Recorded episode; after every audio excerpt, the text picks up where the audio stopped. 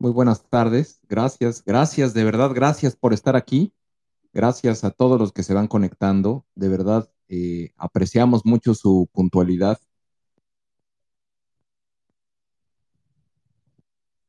Muchas gracias, gracias, gracias, de verdad. Apreciamos que tanta gente tan puntual esté aquí. De verdad, apreciamos mucho la puntualidad de, todas y todos. Amigas, amigos, muchas gracias. Eh, Vamos a empezar como lo hacemos en cada uno de nuestros eh, foros eh, de Sociedad Civil México con nuestro aviso legal o disclaimer. Este es el foro Sociedad Civil México, es el espacio de la Sociedad Civil México. Todas las opiniones mencionadas en estos foros son personales y pertenecen a quien las expresa, por lo que no representan la opinión de nuestra organización y o comunidad. Sociedad Civil México no está asociada con ningún partido político y no recibe ningún tipo de apoyo económico de ningún partido político.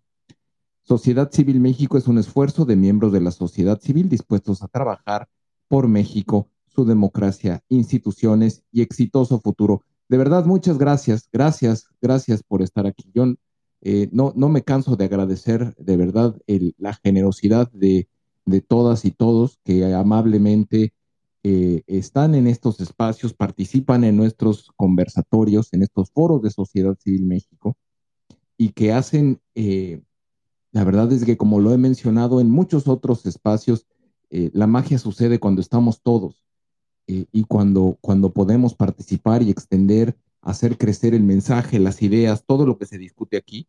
Y por eso mismo, les vamos a suplicar que por favor puedan eh, compartir o comentar eh, este, este espacio. El algoritmo de Twitter de esa manera lo, le eh, permite que se pueda, pueda aparecer dentro del el, TL de otros usuarios y así podamos tener mayor tracción en, dentro de la red.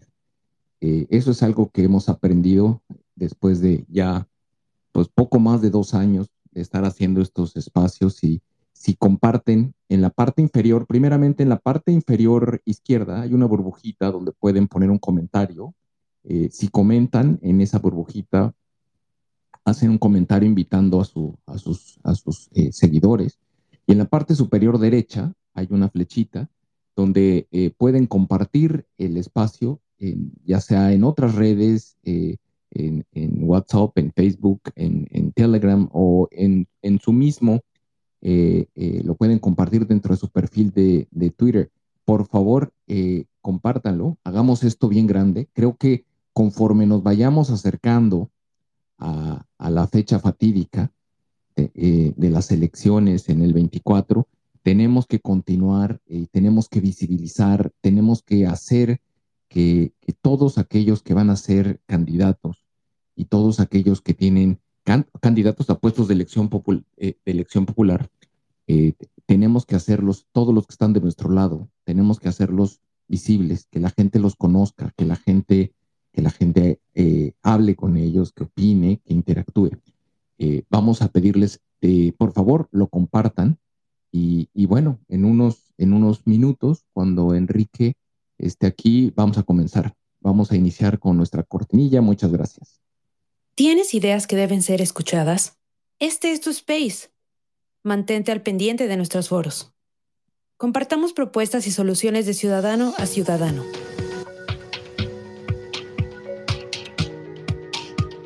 Bienvenidos al espacio de Sociedad Civil México, donde propiciamos el diálogo y el debate ciudadano. En un momento comenzamos.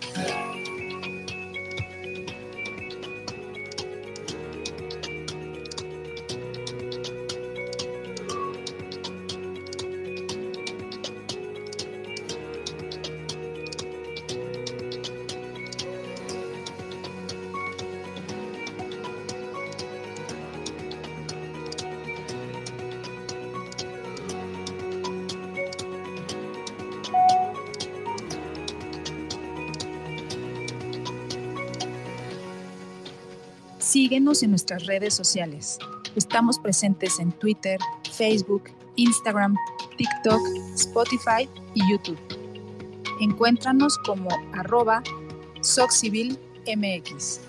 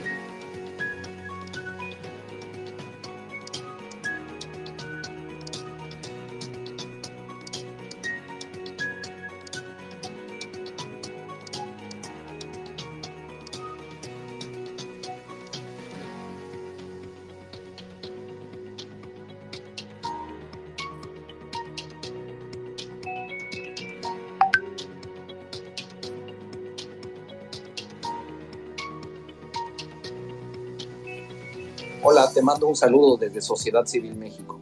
El 2024 cada día está más cerca y necesitamos de tu apoyo para poder acelerar el ritmo. Recientemente, Twitter nos invitó a unirnos a su programa de superseguidores.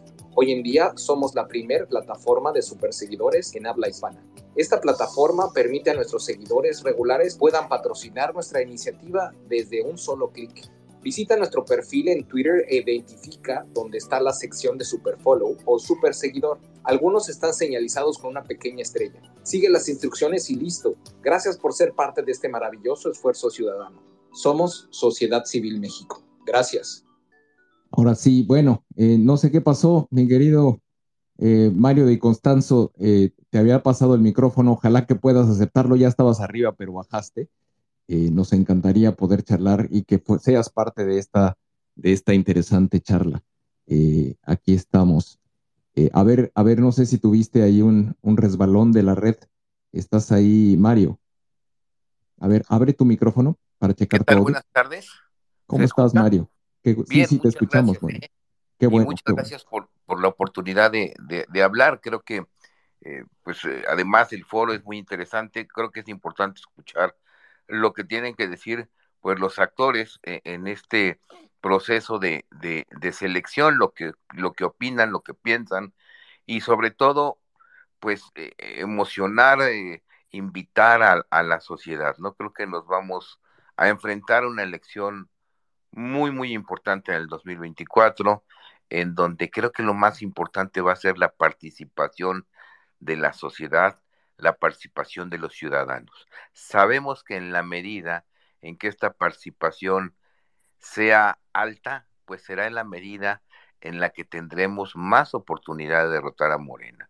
Creo que tenemos un reciente ejemplo en el tema del, del Estado de México, en donde la participación pues prácticamente fue la misma que en elecciones anteriores y ahí vimos los, los resultados, ¿no? Creo que va a ser un, un, foro muy importante y habrá que escuchar la opinión de todos y sobre todo, eh, eh, pues lo que tiene que decir eh, Enrique La Madrid. No, coincido, coincido totalmente. Yo creo que debemos tenerlo claro y tenemos que cerrar filas. el riesgo es muy alto y, como se lo he comentado al equipo de Sociedad Civil México, a Analú, a Carlos y a, Luis, a Arturo, a todos y a todas, y la verdad estamos viviendo momentos históricos y tenemos que, tenemos que hacer un esfuerzo extra. Eh, definitivamente lo que estamos haciendo no es suficiente y tenemos que incrementar el esfuerzo. Y yo estoy seguro que lo vamos a lograr. Yo estoy seguro que lo vamos a lograr.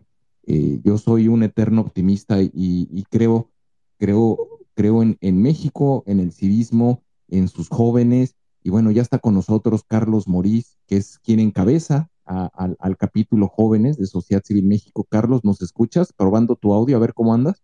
Hola, Sociedad, ¿me escuchan?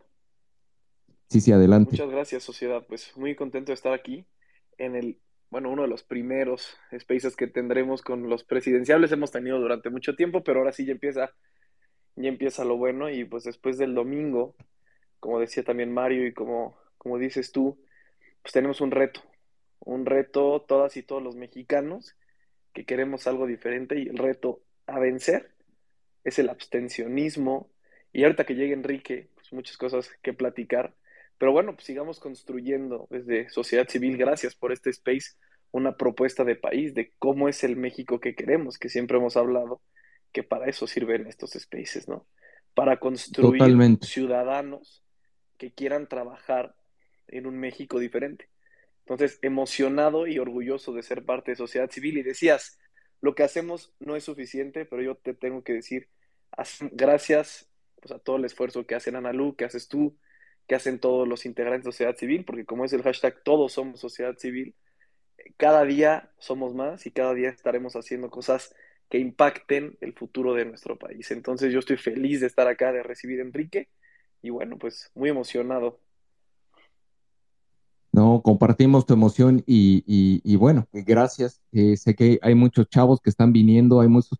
Enrique conecta muy bien con los chavos, eso, eso la verdad es, es, de dar gusto porque necesitamos líderes que conecten con, con, los chavos, que conecten con los trabajadores, con las clases populares, con, los, con las clases empresariales. Necesitamos tener, ahora, no, no existe el candidato perfecto, pero pero necesitamos alguien y un equipo también, alguien que pueda armar un equipo, que pueda, que pueda ser suficientemente incluyente y poder eh, eh, mostrar esa representatividad de ese mosaico multicolor que es la, la sociedad mexicana.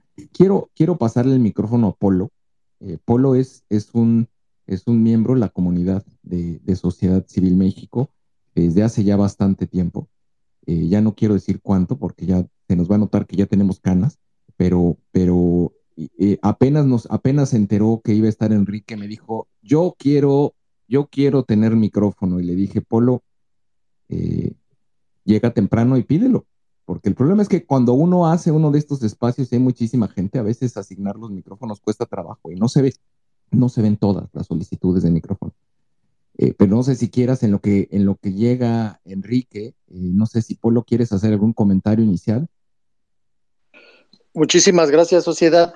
no, nada más reconocerte eh, eh, la atención y la claridad con lo que manejas y sobre todo que esté bien mi micro porque no quiero que falle.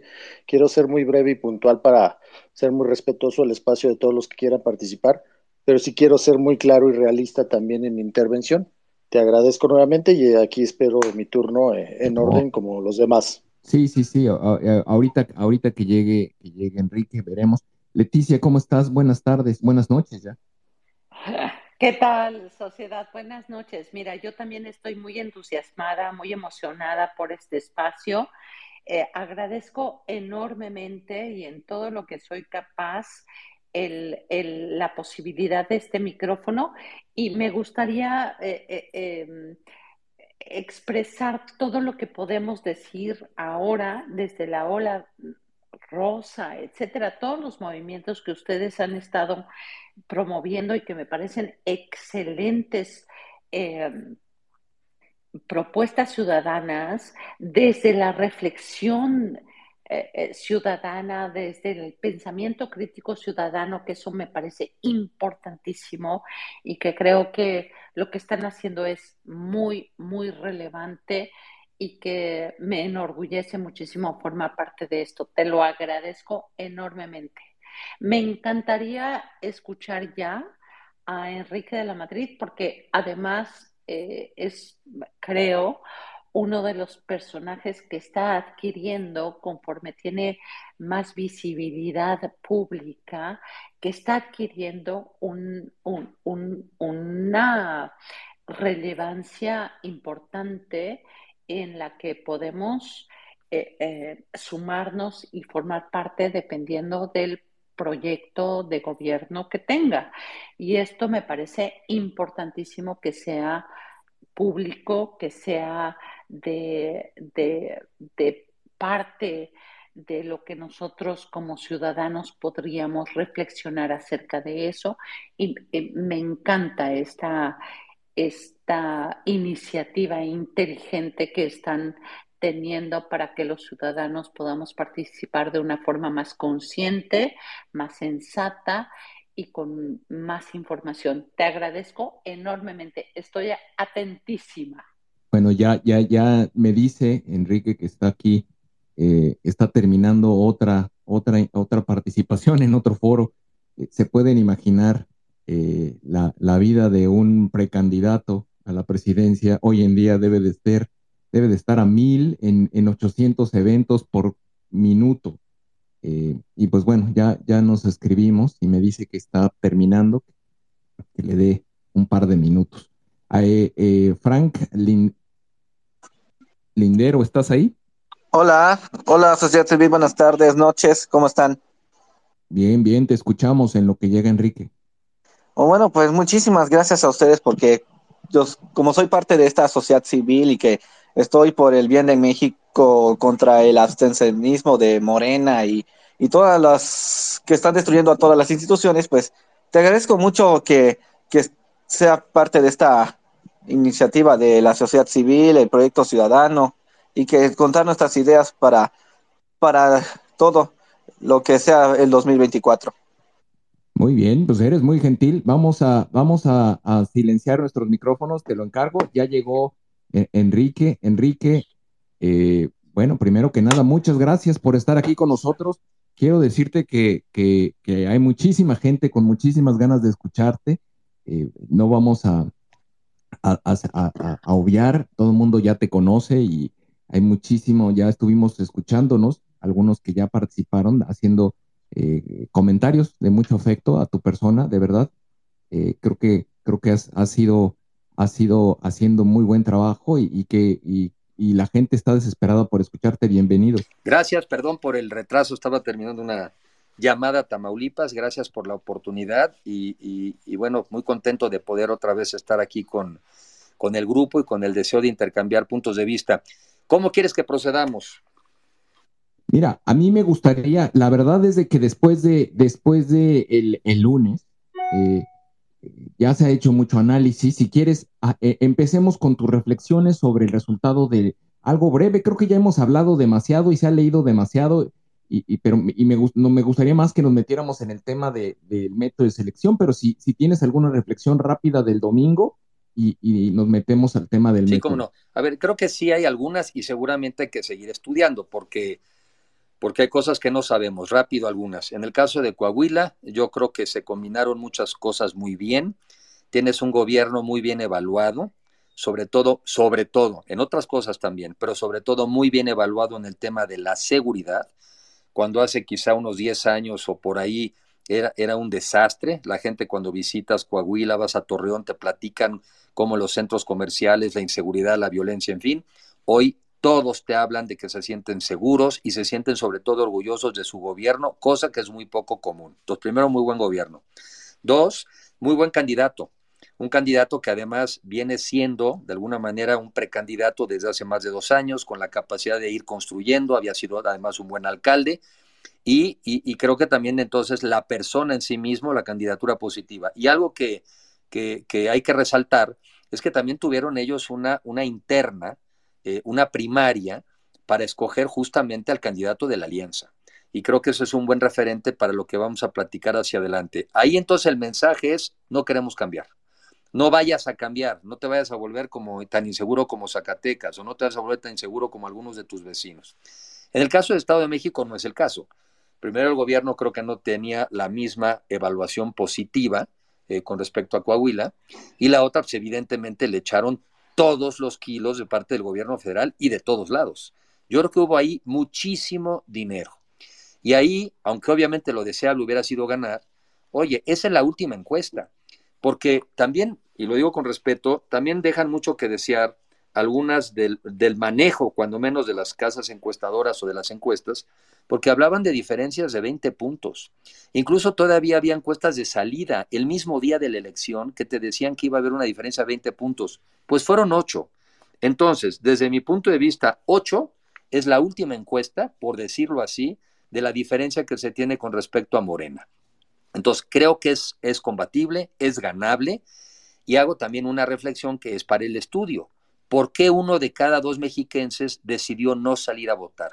Creo que necesitamos hacer un estudio muy serio sobre el tema del abstencionismo, porque si queremos, y, y, hay que también validar esto que digo, a nosotros nos han dicho, y yo lo repito a veces, pero no tengo el elemento científico, donde si lográramos niveles de participación del 60 o 65%, la oposición gana. Bueno, yo haría dos cosas. Primero, ¿es así o no?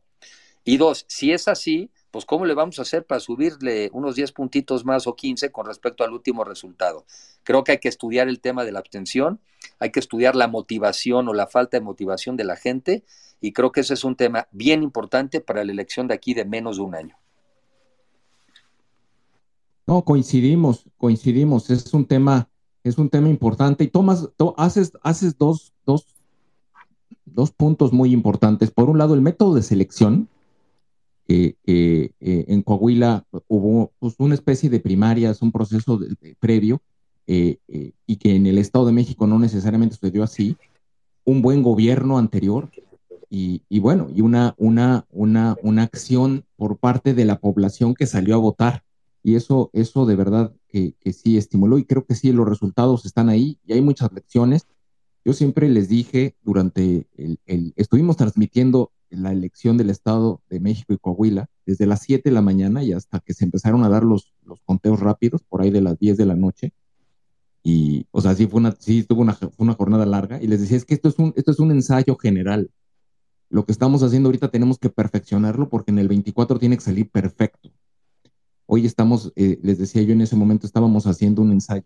Quiero, quiero aprovechar que nos está acompañando eh, un, pues un amigo tuyo también y amigo nuestro, Mario Di Costanzo, que está aquí con nosotros, y está también Carlos Morís, de Sociedad Civil eh, México, del capítulo Jóvenes.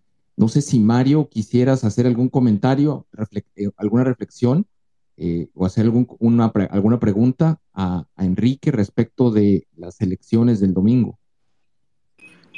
bueno, primero que todo, un gran saludo a Enrique Creo que coincido mucho en su primera reflexión en que es vital motivar la participación de los ciudadanos, de la sociedad eh, eh, en, las elecciones. ¿no? Eh, coincido con él en lo que dice que entre, más, entre más voten es pues como más posibilidades, vamos a decirlo así, tenemos o se tienen de derrotar a, a Morena, ¿no? Creo que eso es bien importante y yo creo, yo esperaría a que Enrique nos platique eh, lo que él tiene en mente del, del, método para en todo caso hacer una, una, una pregunta ya más del tema del método de selección del candidato. Gracias, Mario, un saludo. Igualmente, Enrique. Gracias, gracias, Mario. Eh, Carlos, ¿quieres hacerle un comentario inicial o vamos directo a los puntos? No, claro que sí. Muchas gracias. ¿Me escuchan bien? Sí. Sí, adelante. Muchas gracias, Enrique. Bueno, hemos platicado varias veces, pero hoy, hoy, hoy sí Mira, hablamos de la elección primaria. Se tiene que incluir, y digo se tiene porque no, no es una opción, se tiene que incluir a los ciudadanos, a las y los ciudadanos, para la elección de candidato o candidata para el 2024. Ya no podemos dejarlos fuera y tenías toda la razón con lo de Coahuila. Eligieron los, eligieron los ciudadanos y salieron a votar. Y hoy lo digo con todo respeto y, y bueno, con, he platicado con, muchas, o sea, con mucha gente que salió a votar y mucha gente que no salió a votar. Y el problema es, no es que sean flojos, no es que no les importe, es que ya están cansados, es que ya están hartos. Y lo digo así, ya están hartos porque la campaña es una cosa y el gobierno es otra, incluyendo el gobierno del presidente López Obrador. La mejor campaña, pero cuando tiene que actuar, no hay acción, ¿no? Y hoy pues son palabras y nada de hechos. Y lo digo así, el candidato y, la última oportunidad que tenemos es en 2024.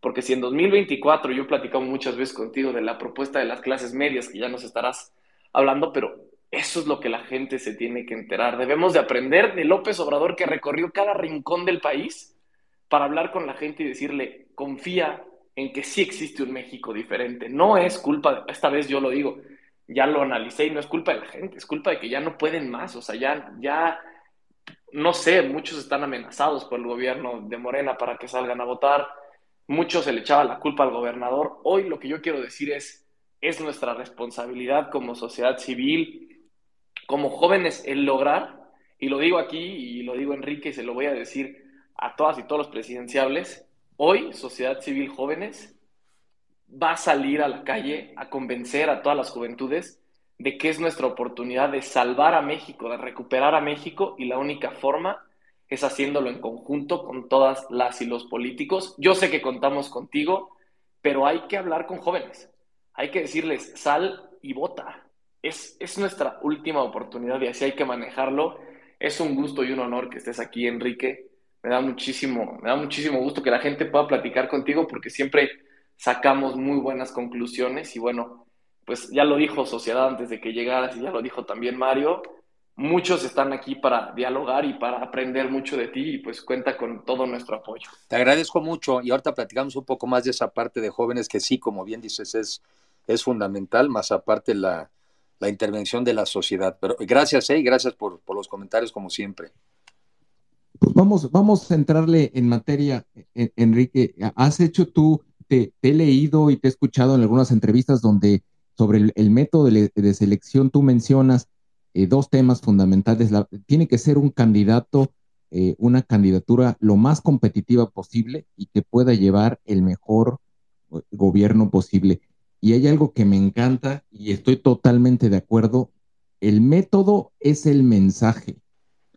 y me gustaría mucho que elaboraras en esos tres conceptos eh, y con esto ir arrancando la conversación. Gracias. A ver, eh, digamos, empezando quizá por lo más elemental, eh, quien, quien, debe de determinar, o sea, quien, quien es el, el soberano en un país, pues es el pueblo, somos las personas, es la gente. Y los gobiernos están hechos para proveer de ciertos servicios y generar ciertas condiciones pues, para que la gente pueda prosperar. En, en, la revista de Nexos del mes pasado, de mayo, hay muy buenas encuestas y una de ellas que me llamó mucho la atención y, sobre eso elaboro, es que el mexicano primero es tremendamente individualista, somos muy individualistas. Segundo, nos importa mucho, lo que más nos importa es que salgamos adelante y que salga adelante nuestra familia, ¿sí? Eso es como nuestro foco de atención. Y entonces, eh, y también ese tema es que también piensa que solamente su esfuerzo es que les va a permitir salir adelante. Yo compro lo del esfuerzo, pero en el fondo creo que intuyo que también el mensaje es que se sienten abandonados. Es que como nadie nos ayuda, como nada funciona, pues depende de nosotros. Y ahí es donde yo entro y digo, no, a ver, tranquilos, el esfuerzo sí, pero un esfuerzo que sea acompañado, en este caso, de un gobierno eficaz. Y pongo ejemplos. Pues tú podrás echarle muchas ganas a las cosas, pero si no tienes un sistema de educación público de calidad que te permita tener capacidades y habilidades para competir en el mundo de hoy, pues tu esfuerzo va a rendir la mitad. Si tú no tienes un sistema de, de salud universal, que te atienda igual, sea que trabajes en la economía formal o la mal llamada informal, pues te viene una enfermedad y quiebras. Entonces no es un tema de esfuerzo, necesitas instituciones públicas. Y tercero, para no ahondar más, si tú no tienes un sistema de seguridad, de justicia, de Estado de Derecho, pues entonces también incluso tus bienes y tu persona están absolutamente en indefensión. Entonces yo el mensaje es, yo creo en el esfuerzo, pero creo también en un gobierno que te acompañe en tu esfuerzo y para eso también se necesita un gobierno eficaz. Bueno, entonces, si quien manda es el ciudadano y el objetivo del gobierno es el ciudadano, pues con más razón para los partidos políticos, porque el partido político no es más que el medio para acceder al gobierno. Llámese poder, eh, poder este, federal, el ejecutivo, un municipio. Entonces, los partidos están al servicio de la gente. Bueno, si están al servicio de la gente, para escoger candidatos, ¿quién mejor que la gente para decirte cuál es el candidato por el que votarían? Esa es mi lógica. Porque el problema es que si no es la gente la que participa en la selección de los candidatos, pues entonces el criterio para escoger candidatos puede ser otro. Pero a la hora de llevar a esa persona a la votación, pues no votan por esa persona y perdemos. Y hoy en día lo que nos estamos jugando es el país. De lo que se trata es de salvar a México y salvarlo para generar estas condiciones donde nuestro esfuerzo rinda. Entonces, el método tiene que incluir, como lo dice Carlos, claro que tiene que incluir una combinación entre los partidos políticos, que es a los que las leyes les dan la responsabilidad de acceder al poder, pero la sociedad que es la que vota por los candidatos. Y por eso yo he venido diciendo que tiene que ser un sistema, un método donde obviamente participemos todos, pero al final del día que sea democrático, que sea abierto y muy ciudadano, entre otras cosas para entusiasmar, para que la gente diga, esa propuesta es mía, ese proyecto de país es mío y ese candidato, ese es mío. De no ser así, entonces corremos el riesgo de perder esta oportunidad. Y yo la verdad creo que nada más tenemos esta, porque México no te aguanta seis años más así. Ahora, para no extenderme en exceso, ¿qué he hecho yo? Pues me he puesto a leer y estar en contacto con grupos que han hecho propuestas. Y esas propuestas tienen modalidades. Y, para simplemente simplificar, dentro de las modalidades están los esquemas de debates, te inscribes, se forman grupos, se generan debates y se buscan mecanismos, ahí hay unos u otros, a través de los cuales la ciudadanía pueda evaluar y participar. Y dentro de esos mecanismos hay cosas un poco luego más complicadas de explicar, colegios electorales, un poco como a la americana, o están también que estadísticamente escojas algunos mexicanos que puedan estar incluso evaluando los debates, o también una parte importante de encuestas, donde finalmente las encuestas los ciudadanos participamos. Pero en todos los casos es una amplísima participación ciudadana. Y sí, por eso uso esta frase, que no es mía, pero no les voy a decir de quién es, porque le dije que le iba a ser mía, que el método es el mensaje. Si el método es ciudadano y abierto, es que los partidos quieren ganar. Si el método no es abierto, ciudadano y participativo, es que no se quiere mandar, ganar. Y yo sí quiero competir y quiero ganar. Y por eso tenemos que tener un buen método, porque el método es el que nos va a permitir poder escoger candidatos, que no nada más es para la presidencia, ¿eh? son nueve gubernaturas, es toda la Cámara de Diputados, es la Cámara de Senadores, son muchísimos municipios. Es un método ciudadano, porque es a quien le servimos y con razón tienen que participar. Totalmente de acuerdo. Mario, ¿quisieras hacerle un comentario? Eh, comentarte que sí, es muy importante lo que comenta Enrique. Yo, yo, yo, yo en la mañana platicaba con, con otra persona y le decía, tenemos que poner, hagan de cuenta que todos vamos a ir a comer y no podemos poner un solo platillo, pues tenemos que poner varios para que la gente se sienta identificada, sienta acercarse a, tomar algo que le gusta o que siente que es de él o que está contenido ahí su preferencia. Eso es, eso es básico para despertar el interés y el ánimo de las personas. Si me permite hacer más un comentario porque no contesté o no hice la reflexión de lo que dijo Carlos. A ver, eh, cerca de, no sé, será un tercio del padrón electoral, probablemente son jóvenes entre 18 y 35 años, un tercio del padrón electoral. Es muy importante. Sí. Por ese tercio, históricamente, además, es el que siempre ha votado menos, un 5 o 6% y en algunos casos hasta 10% menos que un segmento que vota más. Entonces, siendo los jóvenes eh, un segmento muy importante, son los que históricamente han votado menos. Eh, ¿Qué quiere decir? Que ahí, ahí hay una enorme oportunidad. Pero también quiere decir que históricamente siempre ha sido difícil motivarlos. Entonces, yo propongo pido, si alguien está en sus manos hacerlo y sugiero, Carlos, no podemos, ayer lo decía yo en, otro grupo, no podemos simplemente invitar a votar, porque es como si alguien te dijera, híjole, yo tengo que hacer ejercicio, pues haz ejercicio. Oye, es que fíjate que no puedo dejar de fumar, pues deja de fumar. O sea, no, no, se trata de entender las motivaciones de cómo podríamos entusiasmar a ciertos grupos para que salgan a votar porque si no son como las llamadas a misa, ¿no? Pues va el que quiere. Y creo que nuestro reto es que tengamos, ahí sí yo soy más como de estudio, hagamos algunos este, focus groups, algunos análisis más detallados, porque seguramente hay de muchos tipos. Yo no voto porque recibo lana y estoy con esto contento. Yo no voto porque no creo en los partidos políticos. Yo no voto porque me choca la política. Yo no voto porque no hay nada que se pueda cambiar. Yo no voto porque no sabía ni que había elecciones. Entonces, mi sugerencia, y así voy a tratar de ver yo con quiénes, eh, profundicemos en el tema del abstencionismo y particularmente en los jóvenes. El joven que menos vota es hombre, clase media y universitario. Agárrense. O sea, el que menos vota es un joven, es hombre, joven hombre, clase media y universitario. Entonces no es un tema de educación nada más, o no ese tipo de educación. Entonces, bueno, mi sugerencia es que antes de salir a las campañas de la promoción del voto, pues creo que sí tenemos que tener más conocimiento de por qué la gente no sale a votar. Y, el, tema, el tema de, dentro del proceso del método de selección, ¿has ¿Tienes ya alguna, alguna preferencia o una combinación de las diferentes herramientas que existen disponible? Encuesta, sufragio directo, voto electrónico abierto. Eh, ¿qué, qué, qué, reflexiones tienes o qué has escuchado? Porque me imagino, digo, nosotros lo escuchamos con muchos especialistas.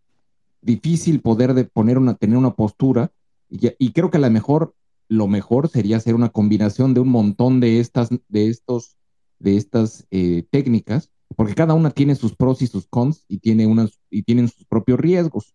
Eh, ¿tú, qué reflexión tienes? Porque uno, uno de los temas que, que, preocupan es que pueda haber, si lo haces muy abierto, que hubiera eh, influencias indebidas, le llaman, ¿no? El, el, el, que pudieran ser manipulados por los de enfrente o que se metieran los de enfrente en el proceso, que contaminaran todo esto.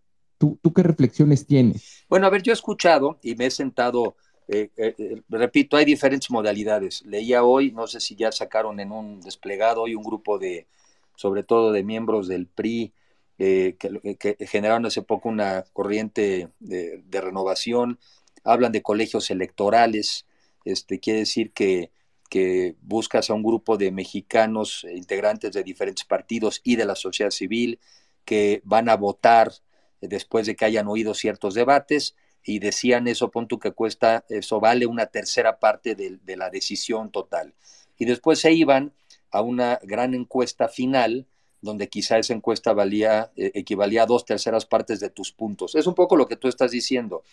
Es la combinación de elementos, yo creo que es la combinación de elementos que nos permitan al final del día determinar quién es la persona más competitiva.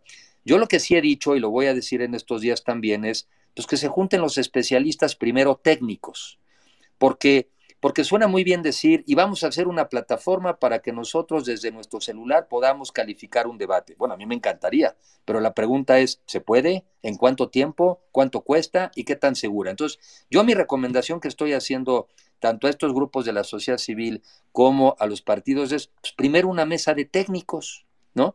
O sea, primero es, esta es la idea, bueno, en el plazo que nos estamos proponiendo, tener ya un candidato que pienso que podría ser por ahí de mediados del mes de septiembre y quizá no más.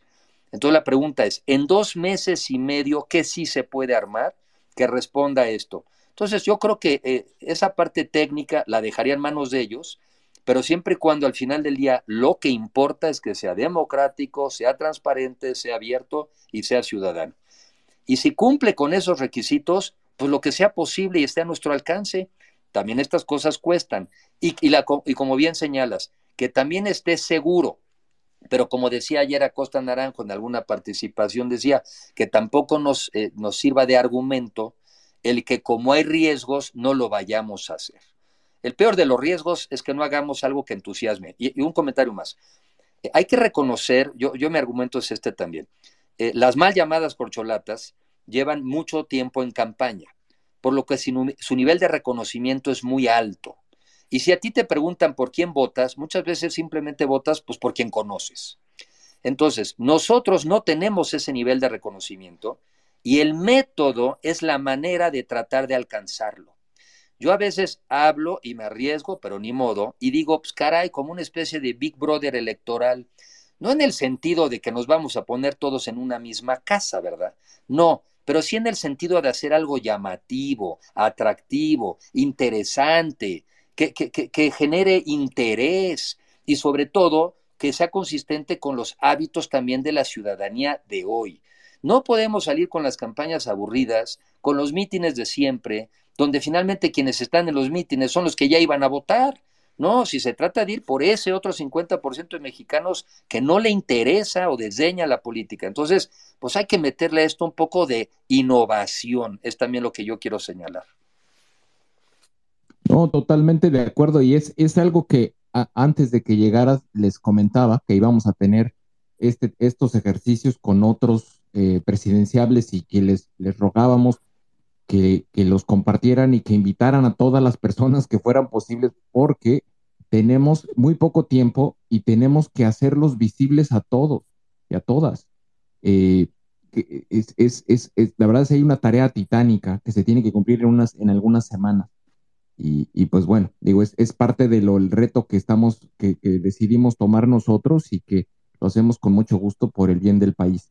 Vamos, tenemos eh, a gente de nuestra comunidad que quiere hacer algunos comentarios y quiero hacer aquí sí un, una, una, una, anotación, Enrique, porque apenas anunciamos el evento, eh, quien se hace llamar aquí Polo eh, nos pidió el micrófono desde ese momento y está muy emocionado de poder cruzar palabra contigo. Adelante. Gracias. Muchísimas gracias, sociedad. Más que emocionado, eh, eh, licenciado, gracias por su tiempo. Quiero ser muy breve y rápido. Concretamente, eh, primero pareciera que voy a sacar la matraca, pero es correcto. Yo creo, me reconfirma que usted es el hombre más capaz. Esto se trata de capacidad, que pueda dar las mejores políticas públicas que necesita México y recomponer el país de cómo lo van a dejar.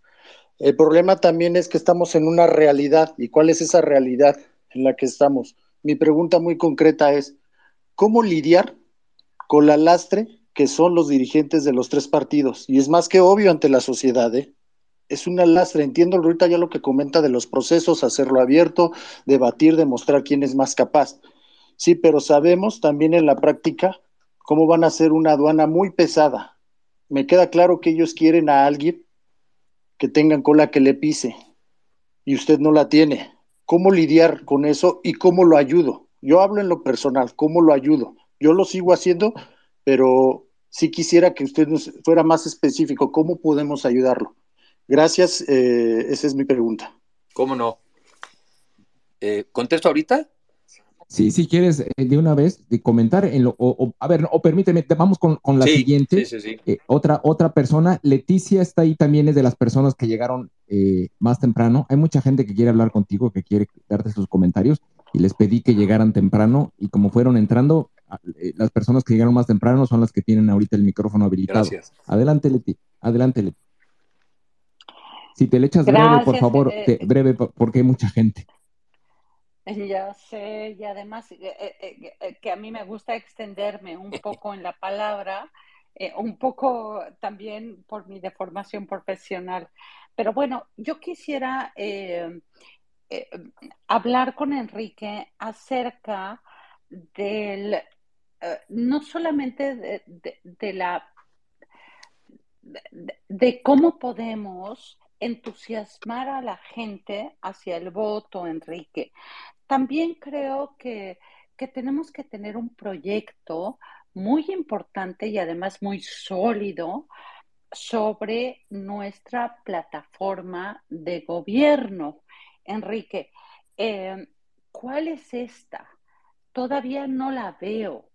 Eh, creo que eh, no quiero ser sumamente crítica acerca de lo que tú estás proponiendo, porque la estridencia del discurso a mí también me parece muy importante y que también es un elemento importantísimo de acaparar eh, intenciones hacia el voto. Esto me parece muy importante y también me parece que es una estrategia eh, muy inteligente, ¿no? Pero ¿cómo acaparamos también a través de un proyecto de gobierno esta intención del voto que vaya solidificándose, es decir, que se vaya haciendo muchísimo más sólida en los ámbitos en los que, a los que tenemos acceso para que la intención del voto sea mayor. Por otro lado, Enrique, me parece que la contraposición en cuanto al sistema de justicia o a lo que se ha hecho eh, o, a, o, a, lo que se ha implementado de justicia en México o que nos han creído, nos han hecho creer que es la justicia en México a través de una conferencia mañanera que está plagada de mentiras eh, documentadas. Eh, em, Enrique, este, este tema también me parece muy importante. ¿Hasta dónde va a ir la impunidad? Gracias, en cuanto a... Gracias. perdón. No, ¿en cuanto a qué? ¿En cuanto a qué? Ok en cuanto a lo que se ha, en lo que hemos estado viendo a lo largo de cuatro años y pico de gobierno, de mentiras, de impunidad, de evidentes eh, faltas al Estado de Derecho, en fin, hay, hay una serie, en México tenemos una, eh, una oportunidad muy importante de nearshoring. Sí. En términos de crecimiento económico de nearshoring. sí, Leti, es el 2%. No, deja, si quieres, vamos a ir avanzando. Tengo muchísimas preguntas, mucha gente que quiere hablar, por favor. Perdón, perdón, perdón, perdón, perdón. No, gracias, gracias, Leti. Creo que fue claro. ¿Quieres que vayamos con, con una más, Enrique, o con estas dos primeras? otra más, te parece. Mira, está eh, Verónica Atié, Ok, gracias sociedad, muy buenas tardes a todos. Gracias Enrique por por este espacio con nosotros. Eh, pues mira, yo quiero, este, bueno, antes que nada reconocer que para mí definitivamente eres uno de los mejores candidatos, si no el mejor, pero también no por ser abogada del diablo, pero me gustaría que reconozcamos que estamos, como tú bien lo dijiste, en una crisis muy fuerte. Ahora, aquí lo hemos discutido mucho, yo estoy totalmente de acuerdo que este país solo se va a enderezar con personas con mucho conocimiento técnico que realmente sepan lo que quieren hacer y me parece que claramente tú tienes estos objetivos. Sin embargo, estamos viviendo un país dividido, un país donde a la gente, a la mayoría de esa gente a la que hay que convencer, porque creo que las personas de cierto nivel cultural para arriba, pues estaremos convencidos de que lo técnico es lo adecuado. Pero los demás, pues la verdad es que les gusta el borlote, el circo y todo esto que desafortunadamente les están dando en estos momentos y que los tienen convencidos, porque la realidad es que la mayoría de esa gente vive y piensa a muy corto plazo. Ellos no ven el impacto de su voto, ellos no ven el impacto de sus acciones, no ven el impacto de todo esto que se les está dando, que pues ellos creen que viven muy bien hoy porque ellos piensan solo en el hoy. Entonces, ¿cómo vamos a poder tener la suficiente credibilidad desde los partidos cuando bien como lo mencionaba Polo, la realidad es que hay tres dirigentes de partido que no dan credibilidad. Y yo creo que toda la ciudadanía ya lo hemos expresado en estos últimos días. Si ellos no renuncian, está muy difícil que toda esa otra gente que no está pensando en algo técnico, pues realmente tenga esta confianza de algo que en primera no les interesa, porque lo técnico a ellos no les interesa tristemente, no tienen eh, realmente esa cultura de civismo que necesitamos desarrollar para que lo logren hacer. Y cómo los vamos realmente a involucrar y a llegar hasta ellos para que esta elección primaria, que a mí me parece una excelente idea, no se perciba como una cuestión elitista y que ellos mismos rechacen. Gracias. Gracias. Gracias, Vero. Eh, Enrique, si quieres con estas tres y, y, y Sí, cómo no. A ver, yo, yo tengo una expresión que además así he sido siempre en mi vida y que yo digo, bueno, yo trabajo con lo que hay, ¿sí? Y no quiere decir que sea una visión, digamos, mediocre o conformista, pero al final del día uno tiene que, trabajar con lo que hay. Y en este caso, eh, como empecé yo diciendo, aquí tenemos que hacer una alianza entre los partidos políticos que, son, que son de la oposición y la sociedad. ¿Cuáles partidos? Los que hoy tenemos. No son los que quisiéramos, no es el mundo ideal, no es donde debiéramos estar, pero es lo que hay. Y también con la sociedad que hoy somos, porque estoy seguro que primero somos una sociedad mucho más activa que la que éramos antes, pero si seguimos así también vamos a ser una mejor sociedad en el futuro. Entonces, la alianza ahorita es con los partidos que hay y con la sociedad que hay. Yo por eso en lo personal eh, tengo una relación con los dirigentes de los partidos políticos, de estos tres, porque desde un principio siempre identifiqué que esa plataforma era indispensable. Y dos, porque reconozco que son los que tienen, conforme a sus facultades legales, son los que tienen la posibilidad de nombrar candidatos y porque la figura de independiente pues no ha probado hasta el momento ser una opción, digamos, eh, muy viable. Entonces, en mi caso, tengo una relación con ellos y por otra razón también la tengo, porque siempre he pensado que si tienes diálogo puedes influir más. Y creo que eso es lo que también he podido ir haciendo.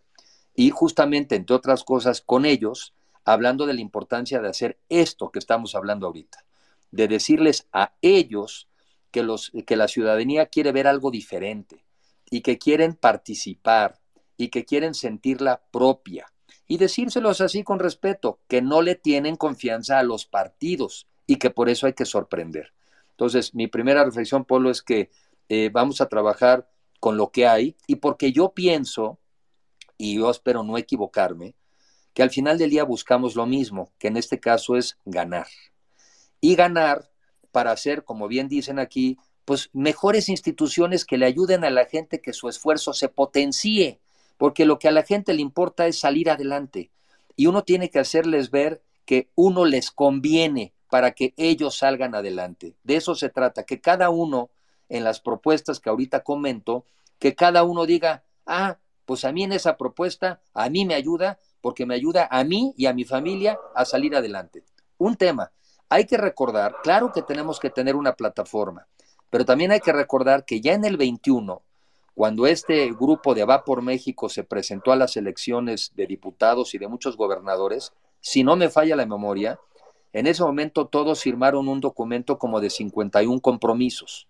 Este, en ese momento la organización que impulsó mucho esto también fue la de Sí por México, y todos los que fueron candidatos a diputados y, y a gubernaturas firmaron. Creo que hay que volver a generar un mecanismo para enriquecer estas propuestas. Pero claro que tenemos que ir con propuestas concretas donde la gente se vea reflejada. Y sí, tenemos que hacer una campaña atractiva que emocione y que a los diferentes estratos de la sociedad, cada uno de ellos se vea reflejado ahí. En los estratos más modestos, la reflexión sería, bueno, por cierto, los datos son que el 10% de los mexicanos más pobres del país hoy reciben menos apoyos que en el año 2018. O sea, los apoyos no se están yendo necesariamente al más pobre. Seguramente los padrones para atender a la gente más pobre copiaron los de Morena. O sea, no fueron necesariamente a la gente más modesta. Pero mi punto es que todos los mexicanos tenemos que sentirnos con que la propuesta de alguna manera nos conviene, porque uno vota a favor de un gobierno que te vaya a convenir. Y en el tema de impunidad que también estaba hablando Leti, pues es una, esa es una deuda pendiente de nuestro país terrible, porque el nivel de impunidad en México es escandaloso y sí tenemos que hacer, y, yo ahí me tengo que dedicar más tiempo a estudiar, a entender un relanzamiento de nuestro sistema de seguridad y de justicia, porque hoy no se vive ni seguridad ni justicia en nuestro país. Y, el tema, yo sí, el otro día en una reunión muy interesante de un grupo que estuvimos hablando de clases medias, sí, sí, déjenme decirles que la gente que vive con más apremio, su eh, su visión de futuro es hasta hoy en la noche. O sea, la visión de futuro de muchos mexicanos llega a hoy en la noche. ¿Me va a alcanzar? ¿Me va a alcanzar para cenar? ¿Me va a alcanzar para comer? ¿Mañana voy a poder vivir? Entonces, el problema es ese, que tenemos un país donde muchas personas están absolutamente en la sobrevivencia y a ellos no les podemos hablar de que vamos a hacer estas cosas en el futuro, porque para muchos el futuro es hoy. Y Polo, un comentario en general lo hago yo. Ya estamos empezando a entrar en la época de lo que dirían algunos de la criba. ¿Qué es eso? Pues que sí, somos muchos los que aspiramos, pero son ustedes los que tienen que acabar diciendo de los que aspiramos a quienes sí les ven posibilidades.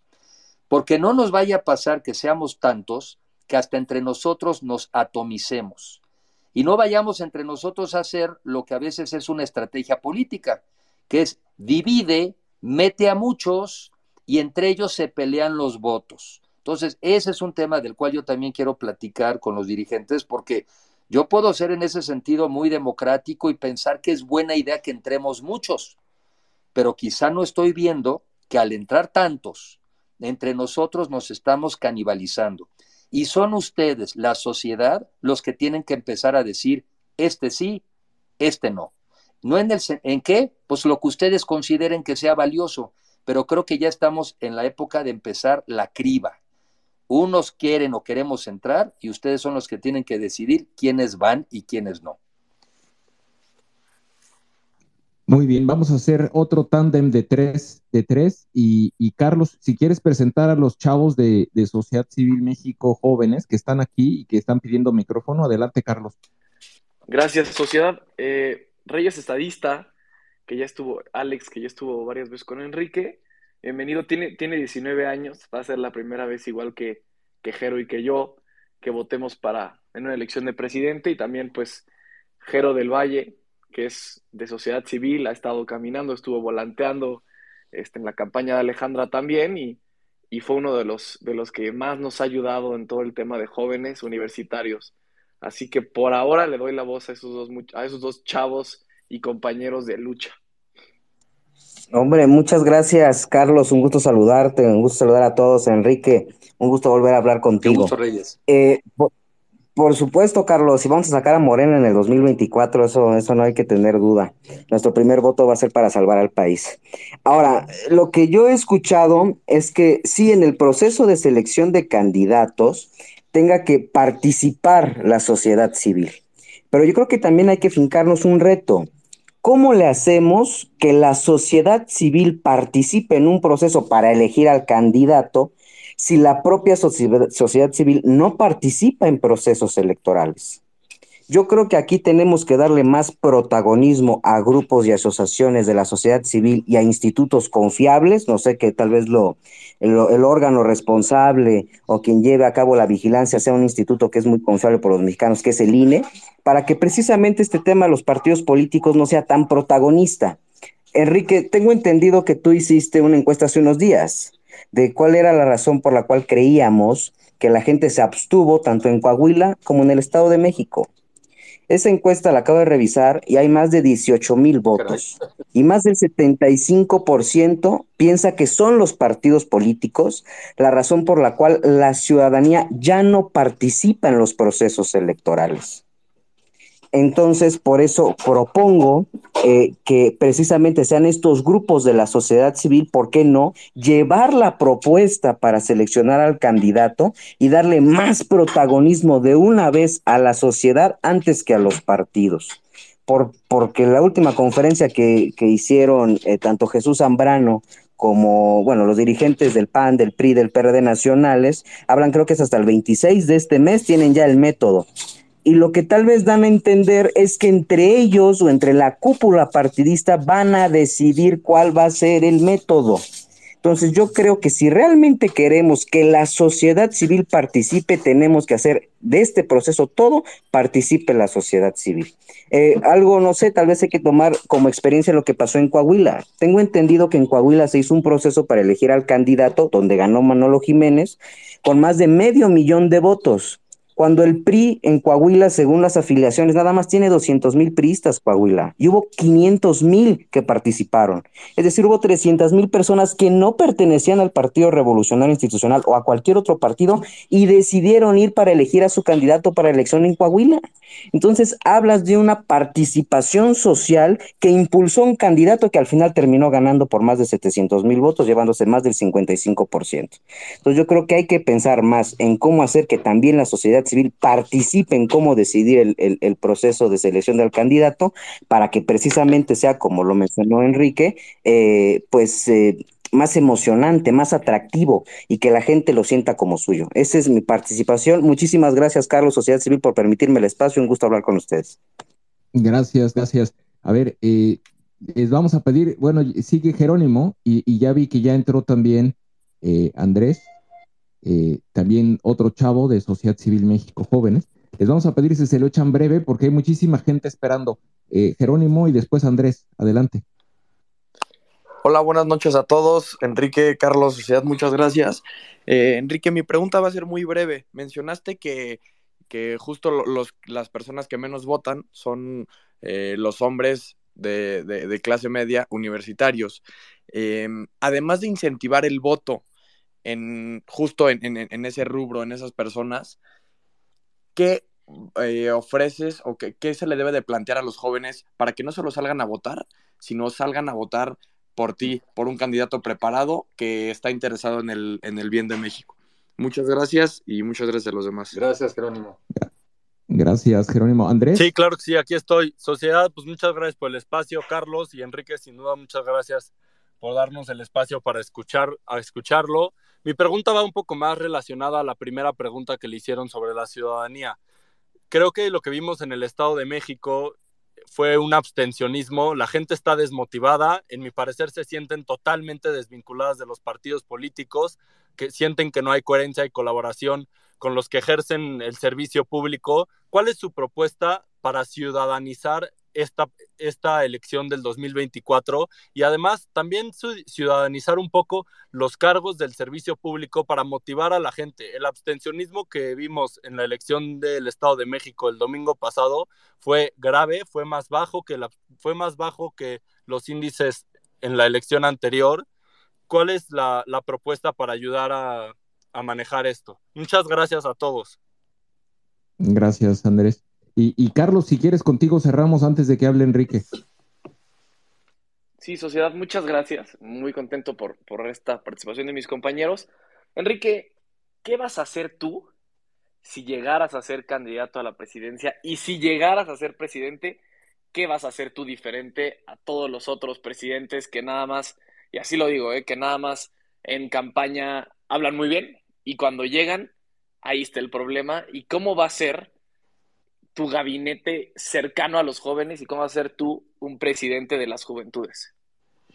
Ahora sí que te, te, cayeron todos los jóvenes, Enrique. Adelante. No, y qué bueno, porque además yo creo que es escuchando como uno va buscando eh, la manera de generar este, esta comunicación, o sea, porque eh, el otro día pensaba yo, lo que nos falta es como ponernos en la misma sintonía. Ahí hay por una estación de radio, este, no voy a hacer el, comercial porque se me va, pero yo participé en alguna vez ahí y desde hace tiempo esa estación de radio dice, este, y para estar en la misma sintonía. No hemos logrado estar en esa misma sintonía y hago algunas reflexiones alrededor de lo que dijeron. Miren, hablamos mucho de la sociedad civil, pero otra vez, en el Estado de México, la mitad de la sociedad decidió no salir a votar. Entonces aquí, aquí yo creo que quiero plantear un reto común, un reto compartido. Tenemos que estudiar por qué. O sea, no, no, no asumamos cosas. Yo, yo desde hace mucho tiempo aprendí, y a veces me vuelvo a equivocar, que no hay que asumir nada. Eh, porque a veces uno concluye cosas, porque te lo dijo alguien, porque lo dijeron dos personas, porque lo dijeron cuatro. Creo que hay que estudiarlo, porque eso, ese 50% de personas que no votó en el Estado de México, no creo que ese 50% piense lo mismo. Entonces, creo que tenemos que estudiarlo, yo me voy a mover para hacerlo, porque es fundamental, a todos nos interesa que ese número obviamente disminuya el de la abstención. Eh, creo que también, a mí me lo han sugerido en lo personal, entonces también se los planteo a ustedes. Creo que también hay que ir a buscar a las asociaciones que también ya existen. Asociaciones de profesionistas, o los clubes de rotarios, o los leones, o las escuelas, o las universidades. Montémonos sobre también las organizaciones que ya existen. No somos un país de muchas organizaciones. Federico Eres Heroles siempre trae este tema, y si no me falla la memoria, eh, decía el otro día que en Estados Unidos cerca del 85% de los norteamericanos participan cuando menos en cinco organizaciones. Y en México el 85% de los mexicanos no participa en ninguna, ni siquiera en una iglesia. Entonces, bueno, no vamos a pasar de la noche de la mañana de una a cinco, pero sí estamos partiendo de una sociedad que en general, en general, no es muy participativa. Entonces, bueno, estamos haciendo, estamos haciendo, estamos todos innovando. Entonces, creo que hay que montarse también sobre lo que ya hay y, trabajemos sobre ellos. Sí, es cierto, y gracias por recordarme, Reyes, yo ahorita vuelvo a ver yo sí, pues puse ahí una pregunta y dice, son los partidos políticos, pero miren, eh, los partidos políticos al final del día, pues también responden una sociedad. Eh, y, y, creo que uno de los argumentos, no ha de ser el mejor, pero uno, es que lo peor que puede uno hacer es dejarles la cancha a los otros sola. O sea, es que no me gusta la política, me parece que es un desastre, todos son iguales, luego entonces los dejo hacer lo que quieran. Si eso que hacen los partidos políticos y si hicieran los gobiernos no incidiera sobre nuestras vidas, pues los dejamos hacer lo que quieran, pero sí inciden mucho en nuestras vidas. Y creo que eh, en parte eh, quizá muchas personas no tienen la conciencia suficiente de lo mucho que influye un gobierno bueno y malo sobre tus vidas. Yo voy a hablar de mí. Yo lo que he decidido es participar en el servicio público porque yo he pensado que es desde el servicio público donde puedes influir más en mejorar la calidad de vida de la gente. Y sé que en ese servicio público, y les puedo decir que creo que con la mayoría de con los que he trabajado son gente de bien, y la mayoría son profesionales, y la mayoría incluso son apartidistas, y muchos de ellos simplemente son técnicos en la salud, en lo electoral, en la ingeniería, en los temas que les gustan y les apasionan. Y sé también, porque me ha tocado también compartir gobierno, pues con personas que también son unos bribones y que también están en el poder porque no quieren servir, sino quieren servirse. Pero eso no demerita al servicio público, eso no debiera de demeritar a la mayoría de los miembros de un partido político. Y creo que los mexicanos tenemos que tomar conciencia de que queremos mejores partidos, pues ahora sí que, como dicen los españoles, a por ello. O sea, hay que meterse, hay que involucrarse, Decía un actor francés y le preguntaban, ¿y tú por qué te metes con la política? Dijo, es que si no me meto, la política se mete conmigo. Entonces, creo que es importante eh, argumentar, escuchar, dialogar, pero yo sí voy a dedicarle más tiempo a tratar de entender cómo motivar. Miren, es como el que, el que fuma, muchos de ellos no es porque no sepan que fumar hace daño, pues lo saben, pero no encuentran la motivación para dejar de fumar, ¿sí? No, no siempre es un tema de conocimiento, les pongo el ejemplo, joven, o sea, hombre, universitario, clase media, pues ni modo que no sea una persona que no diga uno que tiene preparación, sí, pero no encuentra la motivación para ir a votar. Esa creo que es una tarea que tenemos que compartir entre todos y ver cómo, cómo, cómo trabajamos. Eh, ahora, en Coahuila no nos vayamos también con la finta. En Coahuila hay un muy buen PRI, muy buen PRI. Y hubo un muy buen gobierno que, como mencioné en un principio, ha garantizado la seguridad. Y la ciudadanía premia a ese gobierno. Entonces, ahí también hay una vinculación y además, repito, un muy buen candidato que me hizo favor una amiga, como siempre, de mandarme alguna información previa. Y una de las ofertas del candidato es, yo voy a mantener la seguridad. O sea, era una oferta muy, muy concreta. Entonces, yo creo que en el jóvenes, yo tengo la suerte desde hace muchos años de siempre que salía yo de visita como funcionario, eh, deliberadamente ir a buscar escuelas y universidades y platicar. Pues hay que platicar de los temas que les importan. Les importa el cambio climático, les importa. Les importa el tema de las oportunidades de empleo y les angustia los empleos mal pagados. Les importa a los jóvenes el problema de la inseguridad, a las mujeres los feminicidios. O sea, vamos hablando de los temas que les importan a los jóvenes. Y Carlos y, y Reyes y Jerónimo, yo les pediría que me ayuden a que tengamos estas conversaciones también con los jóvenes, porque hay que generar esta sintonía. Vamos a ponernos en la misma sintonía. Vamos a hablar de los temas que importan, porque a los mexicanos no nos importan a todos exactamente los mismos temas en la misma dimensión. Pero ¿saben qué? Una oferta concreta. Yo voy a invitar a los jóvenes a participar en el gobierno. ¿Para qué?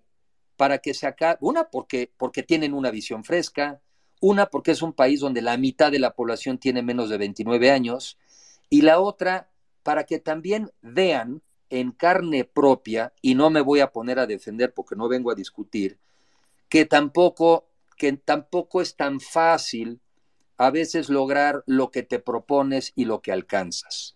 Yo no voy a discutir aquí de eso porque mal haría, pero creo que sí tenemos también un poco una visión equivocada de que es que todos han mentido, todos nos engañan. No, no es verdad.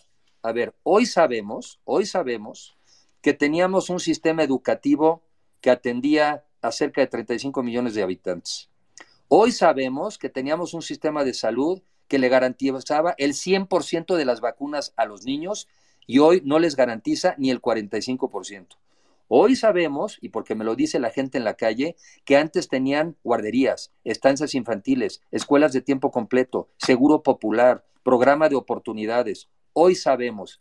Entonces, no voy a discutir, pero una de las primeras cosas que yo invito, sobre todo a la gente joven, es que también sí reconozcan lo que tenemos como país.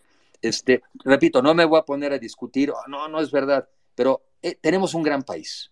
Tenemos un gran país y quizá los que tenemos un poco más de edad, también sabemos que muchas cosas de las que tenemos hoy no las teníamos hace 30 años, 40, y en este artículo de, de Nexos, que se los recomiendo mucho, al mexicano que tú le preguntas, ¿tú crees vivir mejor que tus abuelos? Porque también si les preguntas de cinco años para acá, pues es una respuesta. ¿Tú crees vivir mejor que tus abuelos? Mayoritariamente la respuesta es claro que sí. Pero por eso también los voy a invitar para que se asuman responsables del México que tenemos que construir y para que entonces los jóvenes de mañana no hablen de nosotros como, como se habla hoy. O sea, los jóvenes tienen que meter su imaginación, su talento, su punto de vista, sus valores, su visión.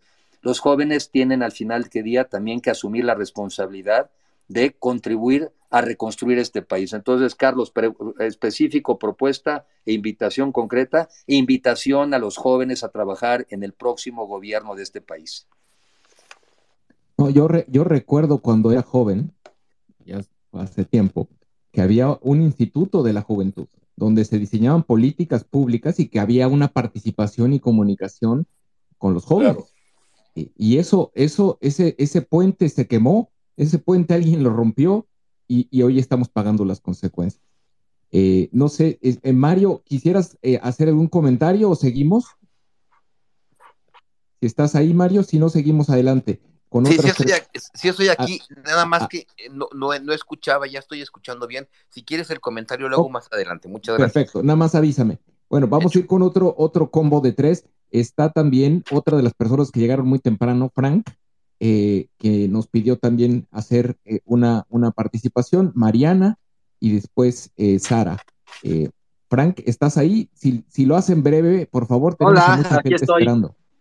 Adelante, Frank, por favor, breves, gracias. Este, don Enrique, pues buenas noches, este, un gusto hablar con usted. Este, solamente le quiero hacer dos preguntas. Adelante, Frank.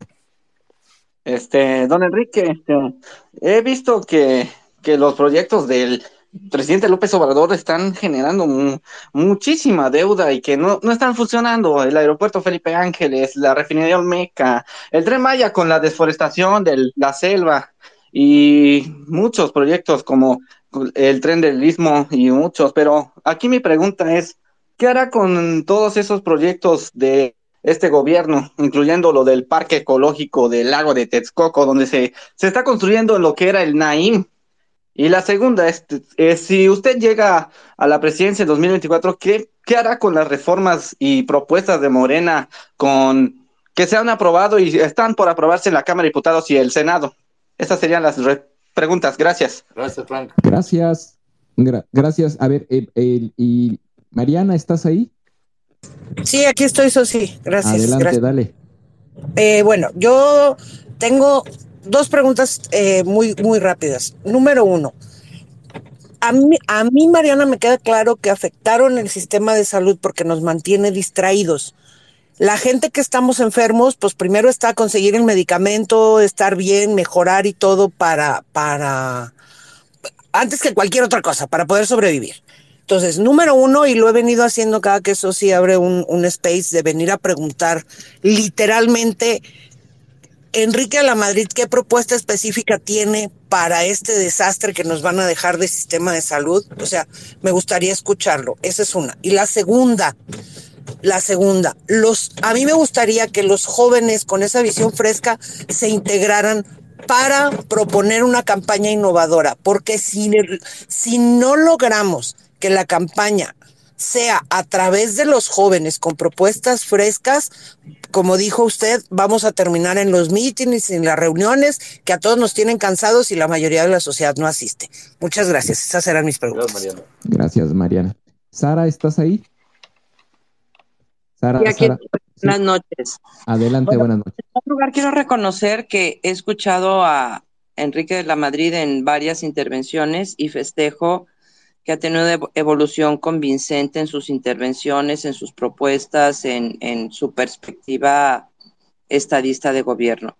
Aprecio mucho que siga estudiando los temas. Reconozco que si de llegar a la presidencia se va a enfrentar a pues a, la realidad. Hay muchas cosas que no se han transparentado, como lo que comentó Frank. Eh, pues podríamos pensar en hablar de soluciones simplistas y creo que Enrique en ese sentido ha sido sumamente eh, honesto en tanto déjame ver cómo está la situación y desde lo que tenemos vamos a construir. Además coincido que la gente, que hay mucha gente dentro de la administración pública que es honorable, sin ellas no se habría sostenido este país durante décadas, no solamente por este gobierno. En otro orden de ideas, qué bueno que le den voz a los jóvenes interesados. Nos urge que se involucren y estoy segura que ahí van a encontrar los insumos tanto de la estrategia, pre-campaña, campaña, así como el programa de gobierno. En esa materia coincido con Mariana. Punto y aparte. El protagonismo de las, y van las preguntas directas, el protagonismo de las instituciones partidistas eh, es real, quien las mueve son las élites políticas y las élites económicas. Los preacuerdos que existen en muchas elecciones, eh, pues quienes estamos estudiando elecciones eh, lo sabemos, ¿no? Son, son resultados cantados. En, esta en una perspectiva quizá muy conspiracionista, el grupo de Atlacomulco acordó con Morena y el Estado de México por eso se perdió. Si en esta postura coincide Enrique, ¿cuál es esa relación o cómo, cómo está abordando este panorama? Eh, la segunda pregunta va sobre partidos políticos y sobre todo esa libre determinación que a final de cuentas en los, en los parlamentos se convierten en reglas laxas para las élites que menciono. Entonces, pues yo preguntaría, ¿cuál sería la estrategia particularmente para tener al menos una mínima eh, fuerza parlamentaria para, las, para estos cambios estructurales que le urgen al país? Y la tercera pregunta, que es más una confirmación, el colegiado técnico o la forma de selección de candidaturas que, de las que se está planteando cuando habló del, del colegiado electoral, entiendo yo, había escuchado, había participado en algunos spaces, que el colegiado electoral son precisamente esos perfiles técnicos idóneos que pueden funcionar muy bien para la criba, ¿sí? Y la, vamos a decir, selección de las pocas eh, candidaturas meritorias. Entonces, no sé si esto, en su relación que tiene con los partidos políticos, si esto va haciendo en ese sentido, porque así fue como se planteó, al menos así fue como yo lo planteé cuando me tocó hablar del asunto. Esa sería mi intervención y muchas gracias por las respuestas. Gracias, Sara. Frank, ¿verdad? Empezando por Frank. a ver, yo creo que eh, si algo ha hecho este gobierno ha sido verdaderamente dilapidador en términos de recursos públicos porque se embarcó en una serie de proyectos que obviamente no, tienen eh, ningún estudio previo eh, y además eh, violenta la ley porque la ley desde hace muchos años, porque pues también hemos cometido excesos en el pasado, la ley se hizo para que tú, tú solamente te puedes endeudar para financiar proyectos rentables, o sea, aquellos cuya inversión te garantiza que van a generar suficientes ingresos para pagar esa deuda. Entonces, en el caso del Aeropuerto Internacional de México, que es el que conozco mejor, eh, evidentemente la IFA no es una solución, no es una respuesta. Y, yo creo que como país vamos a tener que regresar a, a plantearnos, y bueno, vez que la única solución técnica es construir el aeropuerto donde se estaba construyendo y además se podría hacer sin un solo peso del gobierno, porque ese tipo de, infraestructuras son tan rentables que son el típico caso de una concesión si así se quisiera. O sea, tú puedes conceder un aeropuerto al que gane una licitación, al que garantice que va a tener una buena operación, al que le va a pagar al gobierno mayores ingresos, y eso no, no implicaría un solo peso del erario público. Las otras obras, de lo que yo oigo, pues van a ser un desastre, particularmente, por ejemplo, la refinería, porque nunca fueron los 8 mil millones de dólares que ellos pensaban iban a ser. Yo siempre estudié, estudié desde un principio un documento del IMCO que hablaba de que cuando menos costaría 16 mil, creo que ya vamos en eso, pero además en un mundo donde quizá el espectro de vida de esa refinería quizá sea de 20 años, porque nos vamos a mover deliberadamente y aceleradamente hacia las energías renovables, hacia el viento, hacia el sol. Ahora también el otro día estoy aprendiendo más hacia el hidrógeno.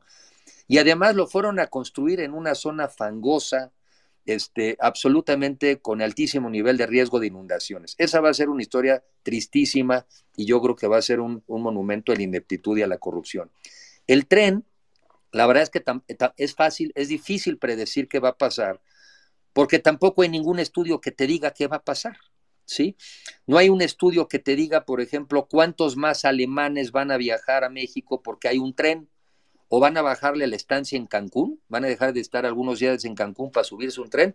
No tengo la menor idea. Lo que yo sí respondería es que una vez llegando ahí, tenemos que decir, bueno, así es como están las cosas y esto es lo que va a implicar o no se acabó de construir, o no se acabaron las inversiones, o esto costaría la operación. Lo único que yo sí no haría es llegar a un gobierno y hacer lo que éste hizo, que por el solo hecho de que lo habían hecho otros, se cancelan las obras. Yo creo que estas cosas van a ser un motivo de una amplia difusión a la población, decir, esto es lo que nos encontramos, esto es lo que nos dejaron, estas son las alternativas de lo que podemos hacer, ¿cómo la ven? O sea, yo creo que eso sí, estamos obligados a los mexicanos a decirles, esto es lo que hicieron, esto es lo que hicieron y esto es lo que implica. Y esto es lo que va a implicar para ti, y esto es lo que va a implicar en términos de deuda, y esto es lo que va a implicar también implicó en términos de costo de oportunidad. Pero no caeremos en lo que ellos caen, que es gobernar y vivir a partir del rencor y del odio. Eso sí, porque afortunadamente eso no tenemos. Sistema de salud, Mariana, es uno de los temas donde yo más me he metido y he ido formando grupos de trabajo es justamente este, el de salud. Y, creo que es momento ya, y de esto hay mucho, de dar unos pasos más acelerados hacia un sistema de salud universal. Y que la salud no sea un derecho que está ligado al trabajo, que así es como hoy nacimos así en México, lo vemos más bien como un sistema de seguridad social, y no es así. No debe estar ligado al trabajo, debe estar ligado al solo hecho de ser mexicano o mexicana, como la educación. Hoy en día sí está ligado al trabajo porque si tú estás, eres un trabajador de la economía formal, te toca el IMSS. Si tú eres un trabajador del sistema federal del gobierno, te toca el ISTE. Este, y si tú no estabas en la economía formal, pues para eso estaba el Seguro Popular. Entonces tenemos que dejar de ver a la salud como un derecho de los trabajadores y lo tenemos que ver como un derecho de los mexicanos. Y tenemos que reponer esto porque lo están aniquilando, lo están deshaciendo. Pero bueno, la salud además me parece que es un elemento fundamental, porque sin salud, pues no puedes hacer nada.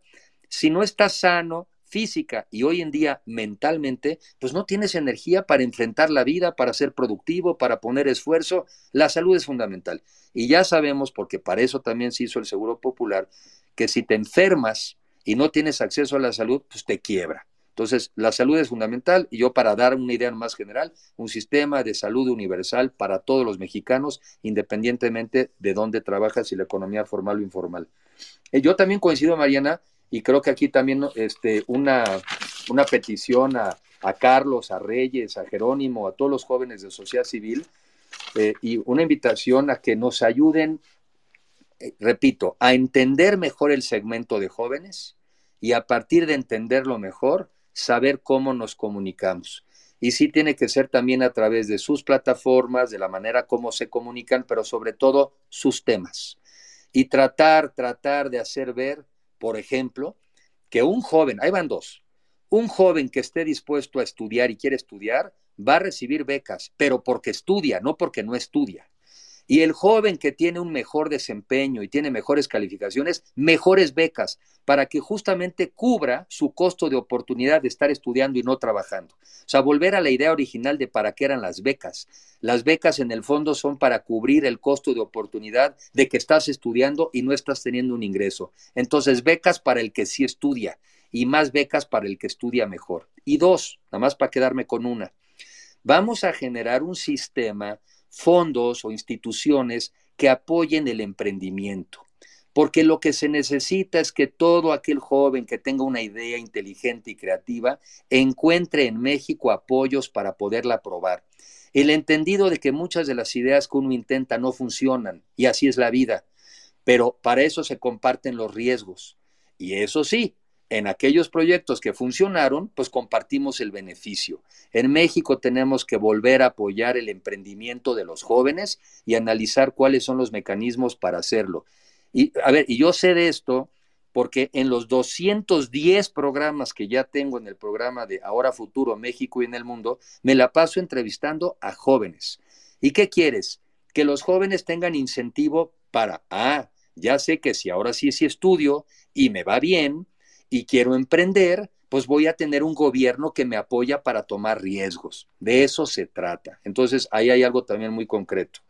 Y la otra, bueno, yo no creo, porque los conozco a muchos, yo no creo que haya habido un arreglo del grupo Atlacomulco. No, no. Y, ya, y si nos ponemos a ver las, eh, las, eh, los números, más o menos el PRI ganó, el PRI, votos eh, muy similares a los de la elección de hace seis años el PAN también. La parte que todavía no me queda muy clara es que sí había un millón de votos a favor de Juan Cepeda hace seis años y prácticamente ese millón de votos se fue a Morena, que a su vez se lo asignaron al Verde y al PT. Yo creo que más bien no nos alcanzó, nos faltó hacer cosas mejores. Hay que estudiar mejor la elección, sí hay que estudiarla, porque oye uno muchas historias, Eh, y por eso creo que no hay que simplemente decir, ya, se acabó la elección, no, hay que aprender también qué pasó ahí. Dos comentarios más de las élites. Eh, yo creo que hay de todo en las élites, pero yo creo que las élites también quieren un México mejor, también quieren un México donde puedan prosperar, pero creo que también tenemos que mandarles un mensaje, así lo hago yo, de que vamos a apoyarlas y sobre todo al sector empresarial, lo vamos a apoyar para eliminar los obstáculos que hoy les impiden crecer. Vamos a ver cómo desregulamos la economía en aquellas regulaciones que no hacen sentido, nada más estorban, nada más cuestan y se prestan a la corrupción. Pero a cambio de eso, les vamos a exigir mucha inversión, mucho empleo y empleos mucho mejor pagados. Porque México no puede andar compitiendo porque paga poco, ¿sí? Y como en algunos de estos grupos con los que me encuentro, hay que decirlo, con salarios en algunos casos miserables. Entonces, otra vez el mensaje es, el que quiera trabajar, este será el mejor país para invertir y para trabajar. Pero a cambio de eso, empleos, muchos empleos dignos y cada vez mejor pagados. Y yo creo que ese es el nuevo pacto. El nuevo pacto que tenemos que crear y reconstruir en nuestra sociedad es que tenemos que generar condiciones para que nuestro esfuerzo rinda frutos y salgamos adelante. Y ahí todos ponemos. Quizá el que menos pone es el que está, el que se ha quedado atrás y es al que le debemos le debemos un mejor sistema de salud, un mejor sistema de educación, un mejor sistema de, seguridad, para que en todos, todos podamos poner. Y, y, una última reflexión, les recomiendo, creo que salió ayer o hoy, eh, una entrevista de, con Loret de Mola de Guadalupe Acosta Naranjo, que está en el Frente Cívico Nacional, y él, habla con cierto detalle de estos procedimientos, y más bien ellos hablan de un INE ciudadano. No están pidiéndole al INE que haga el, digamos, el manejo de este proceso de primarias, sino han ido eh, invitando, eso sí, a exconsejeros del INE, a expresidentes del INE, a conformar eso, un consejo que, sea el que de alguna manera eh, organice este proceso. Este, con el riesgo de que yo no quiero repetir y equivocarme, les recomiendo, eh, anda ahí en las redes, esta entrevista eh, a Guadalupe Acosta Naranjo y a miembros del Frente Cívico Nacional, hablando del planteamiento que ellos están proponiendo y que a mí en principio me hace sentido. Sí, es, es, de hecho lo tenemos en el, en el TL de Sociedad Civil porque participó Ana Lucía Medina, que es también cofundadora de Sociedad Civil México, perdón, ahí estuvo Y trabajamos juntos dentro de Unidos, eh, donde hay seis organizaciones. Eh, eh, Carlos, ¿querés hacer algún comentario? Adelante. Sí, Sociedad, muchas gracias. Bueno, pues ya vimos que Enrique está muy dispuesto a platicar con jóvenes, así que otros tres jóvenes subieron y, quiero presentarlos. La primera es Jimena Villicaña, michoacana y activista política, feminista y pues muy interesada en estar en estar en estos foros y más que nada pues hablar de, lo mejor para México y ahí también Diego, Diego Chávez y Rocío, que son tres jóvenes muy participativos de sociedad civil y que tienen algo que decir a todo este foro y gracias para los que siguen conectados. Y, Enrique, todo lo que dices es, muy bueno y todo, lo de la y todo lo de las primarias, pero antes de esas primarias hay mucha gente que necesita conocerlos, hay mucha gente que necesita escuchar sus propuestas. Yo ya vi la entrevista de Ana Lucía y que estaba el senador Álvarez y Casa y Guadalupe Acosta Naranjo y, y quiero decirlo, está muy bien, pero ahora tenemos que empezar como sociedad civil acompañando a las y a los precandidatos a caminar las calles, porque no todo es en redes sociales y yo sé que tú lo has hecho y no lo digo por ti, pero hay que caminar, hay que escuchar. Y también ayer lo decías y me llamó mucho la atención y, lo decías ahorita. Hay algo que es los jóvenes universitarios no votan y tú has sido universidades. Hay que hacer un estudio de por qué no votan, qué necesitan para interesarse. Y bueno, pues por parte de Sociedad Civil Jóvenes cuenta con nosotros para acompañar, para acompañarte y acompañar a todos los que quieran en esta en esta tarea que es salvar a México. Entonces, Jime, si quieres empezar. Gracias, Carlos. Muchas, Muchas gracias. ¿Qué tal, Enrique? Gracias, sociedad, y sobre todo, Carlos, por abrirnos el espacio. Eh, coincido contigo, Enrique, cuando dices que tenemos que construir una agenda que represente a las personas que no están siendo, o sea, no se están sintiendo motivadas para salir a votar. Y en ese sentido, las mujeres tenemos que vernos reflejadas y representadas en este proyecto, porque de qué democracia estaríamos hablando si quienes representamos al más del 50% de la población no estamos siendo contempladas. La realidad es que hoy no nos vemos identificadas en estas propuestas que tienen esta visión en gran medida paternalista, que nos colocan siempre como las víctimas a proteger y se habla tanto de seguir ensanchando nuestros códigos penales, tipificando nuevos delitos, incrementando las penas, pero las estadísticas nos enseñan que eso de nada o de muy poquito nos ha servido a las mujeres. La violencia sigue y continúa a la alza y en, ese, y, en ese sentido tenemos que reforzar las medidas preventivas, pero como bien decía, no que nos coloquen como las víctimas a proteger, sino que nos doten de autonomía porque en un contexto en el país en donde sabemos que el 58% de las mujeres asesinadas son asesinadas en sus hogares por quienes son sus parejas o exparejas, poner sobre el eje central eh, la independencia y la autonomía económica de las mujeres es fundamental para que se dejen de perpetuar otras violencias. Mi pregunta específica es, ¿qué propuesta planteas para hacerle frente a esta situación tan grave de violencia económica que nos atraviesa a las mujeres? Porque hoy en México la pobreza tiene rostro de mujer. Esa sería mi, pregunta y muchísimas gracias por el espacio. Gracias a ti, gracias Jiménez. Carlos, ¿quién es el siguiente chavo? Diego, Diego, por favor. Gracias, buenas noches Enrique, buenas noches Sociedad Civil, muchas gracias por el espacio, Carlos. Yo tengo una consulta, Enrique, regresando un poco a lo que comentabas de las primarias. Eh, yo soy de Morelia, Michoacán, y una pregunta muy clara es, eh, ¿va a haber algún tipo de padrón? ¿Quiénes van a poder votar? Este, ¿O bajo qué vamos a, regir eh, ese tipo de votaciones? Porque aquí en Michoacán eh, acaba de haber elecciones en el 21 para gobernador y en el expediente de un juicio de revisión constitucional, exactamente el 166-2021, claramente la sala regional del Tribunal Electoral eh, determinó que había eh, ciertos grupos fácticos intervenidos en esta, en esta elección. Entonces, ¿cómo lograríamos brindar como sociedad civil, eh, blindarlo muy bien el proceso y que no se involucre en otro tipo de grupos fácticos a la hora de esa votación interna? Gracias, gracias Carlos y gracias sociedad civil. Gracias. ¿Quién sigue? Por último, Rocío, por favor, muchas gracias por participar. Gracias, Carlos, por el espacio. Ah, a mí mi pregunta es acerca de que eh, Movimiento Ciudadano está haciendo como que, bueno, está de, una manera directa está proponiendo que de la alianza Va por México el PRI se salga y ellos se meten para hacer una alianza con el PAN y con el y con PRD. Usted, usted como priista, este, eh, don Enrique de la Madrid, ¿qué piensa de eso? Gracias, Rocío. Eh, Carlos, entonces empiezo por Carlos. Eh, Carlos, sí, a ver, primero yo, y, hemos tenido la oportunidad de estar juntos, entre más, y yo estoy abierto, me pudieran invitar a, reuniones con jóvenes, ya sea por este medio presencial, creo que nos ayuda a todos porque nos escuchamos. Y yo creo, yo parto del principio de que lo que México tiene que restablecer es el diálogo. Había una campaña muy buena de Telmex hace muchos años cuando éramos jóvenes algunos y decía, hablando se entiende la gente.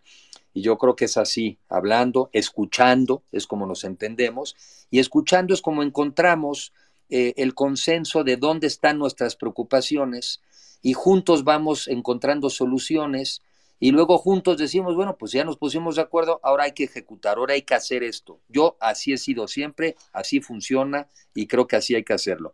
El problema es cuando la gente se siente que no es escuchada o realmente no es escuchada. Entonces yo puesto y, con gusto también además acompañar. Pero eso, grupos de jóvenes, Carlos, yo creo que eso es muy importante, eh, reuniones presenciales como la que tuvimos hace no mucho tiempo, y creo que eso nos ayuda a todos. A ver, Jimé, déjame darte algunas reflexiones. Primero, eh, yo creo que, que nosotros tenemos que ir construyendo que en todas las políticas públicas siempre tengamos una visión también de género y, no sé si la palabra correcta y tú diste a entender que no, entonces no, no lo diré así, pues no serán víctimas, pero sí son de alguna manera tratadas de manera desigual todavía en nuestra sociedad en muchos sentidos. Como bien señalas, de entrada, a ver, yo, yo lo digo así de entrada, muchas veces los propios estigmas desde las casas, ¿no? A ver, sírvele a tu hermanito, porque pues es hombre, este, o atiende. Esas cosas son culturales que tenemos que cambiar, porque eso no, es, eso no está bien y sin embargo muchas personas siguen pensando que así es. Hay toda una propuesta de un sistema nacional de cuidados que creo que hay que impulsar porque indebidamente a la mujer se le ha asignado ese rol de cuidadora. Y entonces, repito, cuida al hermanito, cuida al anciano, cuida al enfermo. Y eso no está bien. Entonces necesitamos crear un sistema para que el hermanito, el enfermo y el anciano tenga quien lo cuide y no tenga que ser la mujer. Yo creo que el tema de las becas en mujeres y como serían hombres puede también ser una buena salida, becas para, para tener esta oportunidad de que tengas la oportunidad de estudiar y que no te cueste estudiar. Es que hoy muchos mexicanos no les salen las cuentas si tienen que decidir estudiar. Por eso también el abandono, sobre todo en secundaria, cuando ya no pasas al siguiente rango, porque ya hacen las cuentas y dicen, pues no, no me sale, tengo que ayudar en mi familia, no nos podemos dar el lujo de seguir estudiando. Entonces, sí tiene que ver también con el ingreso y con la parte económica. Y luego, las mujeres siguen recibiendo salario menor a trabajo igual. Y las mujeres sí siguen siendo víctimas de acoso y hostigamiento. A mí no me ha tocado ver la versión al revés, igual y se da, pero no me ha tocado ver jefas hostigando a sus empleados hombres. No lo he visto, igual y se da. Pero el otro sí se da, es muy común y es indebido. Y luego bien señalas, y coincido contigo, suena muy bien todo este rollo de aumentar las penas. Pero si de todos modos vivimos en un país donde hay una tremenda impunidad, pues a mí ponme una cadena perpetua ponme 200 años de prisión, de todo sirve de nada, no me vas a agarrar. Ministerios públicos también con visión de género, porque muchas víctimas vuelven a ser revictimizadas en el procedimiento. Y yo creo, y coincido, creo que lo que tú comentaste, mujeres que puedan darse a sí mismas una vida digna, para que entonces decidan si quieren si quieren o no seguir en una relación y que no tengan que seguir una relación porque si no siguen en esa relación no pueden vivir ellos o sus familias. El tema también muy lamentable, el otro día me lo platicaba alguien en Tabasco, si no me falla la memoria, me decía, fíjate, un contubernio entre funcionarios de la CFE y los tribunales para que no le pudieran dar a la mujer la pensión alimenticia que se merecía el niño. Entonces, falseaban el salario que reportaba la CFE ante los tribunales, pues para bajarle este, la pensión alimenticia. Entonces, creo que en esta agenda de mujeres también el reto es que la construyamos juntos. Y yo lo único que puedo decir, y yo lo he dicho y lo, lo seguiré diciendo, yo vengo de una familia donde hay muchas mujeres que fueron las que en su momento tuvieron que asumir la responsabilidad de sacar adelante a la familia. Yo vivo hoy en una donde contribuimos, a veces yo menos, en los gastos de la familia, ¿sí? Y yo vivo en una familia donde eh, procuro que mis hijas tengan la educación y la misma preparación que, si, que un hombre, porque tienen, igual que cualquier hombre, enfrentar la vida y salir adelante. Entonces, creo que es muy importante esto que señalas. Y sí, yo creo que como la mitad de la población son mujeres o un poco más, Jimé, sí tiene que ser una agenda muy clara para, para, las mujeres. Y bueno, obviamente lo que más podamos seguir profundizando lo hacemos, pero simplemente aquí algunas reflexiones. Y luego dice Diego, a ver, eh, yo por eso, miren, yo, yo estoy a favor en cuanto al procedimiento y lo seguiré diciendo, que sea democrático, que sea transparente, que sea ciudadano pero sí me pongo en manos de los expertos. Eh, y cuando digo expertos, pues son personas que, encuestólogos, personas que justamente han estado en el INE, eh, personas que han organizado elecciones, para que ellos nos puedan decir en el lapso de los próximos dos meses y medio, de las diferentes alternativas que hay, cuál es la que mejor cumple y cuál es la que se puede hacer si el objetivo es que en septiembre, mediados de septiembre, tengamos candidato o candidata. Entonces, ahí es donde, y también para tomar en cuenta esto que dice Diego, y cómo evitamos que se nos metan este, o el crimen organizado o se nos meta Morena, en fin. Ese detalle yo prefiero que sean los que están haciendo las propuestas y sé, porque lo dijo así también este Guadalupe, sí está teniendo estas reuniones lugar con los partidos. Lo que desde la sociedad tenemos que insistir es que esto esté ocurriendo que esas reuniones estén teniendo lugar y que al final del día el resultado del método haya sido el que mejor se podía alcanzar con las limitantes de tiempo, con las limitantes de dinero y con las exigencias de tener seguridad. Y después, cuando salgamos con ese método, que todos digamos, ese es el método. O sea, porque también luego somos muy buenos para boicotearnos. Si al final del día ese es el mejor método posible, ese es, que les puedo garantizar que va a ser infinitamente mejor que lo que Morena, por lo menos hasta ahorita, plantea hacer. Yo sospecho que Morena va a tener que cambiar el suyo porque eso no se va a ver muy anacrónico. Y esto que estamos haciendo también va a ayudar para que Morena haga lo mejor posible su procedimiento.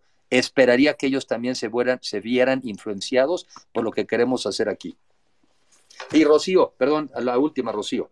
A ver, yo, mira, yo, yo no critico a los DMC porque no pierdo la esperanza de que podamos hacer algo con ellos. Pero evidentemente no me gusta el tonito, el tonito en el que se han expresado al PRI, porque yo soy de la idea de que el que generaliza deja de pensar. Y en ese sentido a veces me da la impresión de que ellos ya dejaron de pensar. Si están enojados con el dirigente, pues que se enojen con el dirigente, pero que no generalicen que no nos ofendan a todos, porque repito, el que generaliza deja de pensar. Ahora, como hacen sus declaraciones fuertes, pues hay que ubicarlos. No fueron capaces ni de tener candidato en el Estado de México, Rocío. Un partido que dice que puede ganar la elección presidencial y no fue capaz de presentar un candidato para la elección de gobernador en el Estado de México, quiere decir que una cosa es lo que dice y otra cosa es lo que puede. Ahí la dejo. No, tienes toda la razón. Tienes toda la razón y, me gustaría subrayar lo que mencionaba respecto del, proceso, eh, lo que anunció Guadalupe Acosta, que, sí, vamos, yo creo que no hay un sistema infalible y habrá muchos demoles y hay muchos temas, tanto en los tiempos como en la, disponibilidad de recursos que se cuentan. Entonces, eh, yo creo que se va a hacer con los recursos y con los tiempos, se va a hacer lo mejor posible. Exacto. Y, yo creo que tenemos que, eh, tenemos que, vamos a tener que vivir con eso y tomar el riesgo. Eh, porque el, riesgo y el costo más alto es no hacer nada. Eh, ahí sí perdemos. Se cayó Mario, pero ya regresó. ¿Estás ahí, Mario? No sé, sí, aquí estoy. Si quieres hacer algún comentario, adelante. Sí, comentar, Enrique, sobre todo de su participación anterior, por lo que comenta, y me gustaría, dado que él fue director de una entidad de la banca de desarrollo, yo creo que uno de los grandes errores de este gobierno ha sido desaprovechar el potencial de la banca de desarrollo. Se ha convertido en lugar de un motor de crecimiento un lastre. Ni se ha fusionado Bancomex con, creo que era Bancomex, Bancomex con Nafin, ni se ha hecho nada con realmente Banobras. ¿Qué piensa él y qué haría él con la banca de desarrollo y sobre todo con la parte del campo? Él fue el director de eh, Financiera Rural en su momento y ahora pues prácticamente la desaparecieron o la desaparecieron. Creo que el, sector del campo es muy importante en México. ¿Cuál sería su, su, su, propuesta en términos de banca de desarrollo y en términos del campo, del financiamiento del campo? Gracias, Mario. Muchas gracias.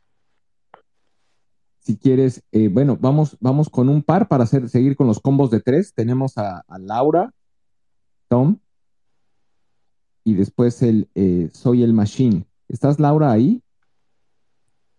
Y si no está Laura, eh, Soy el Machine, ¿estás? Hola, hola ah. sociedad, buenas noches. Hola, Enrique. Buenas noches. Te les encargo si son muy breves, por favor. Sí. Mira, Enrique, voy a hacer una analogía. Veo que tú eres una excelente marca, un excelente producto en una mala marca. Y en cambio con Morena veo un, una buena marca con un mal producto.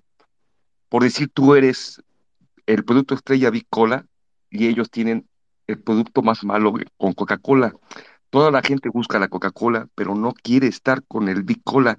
¿Qué vas a hacer para reposicionar a, a, los partidos? Porque no quieren a los partidos PRI, PAN y PRD.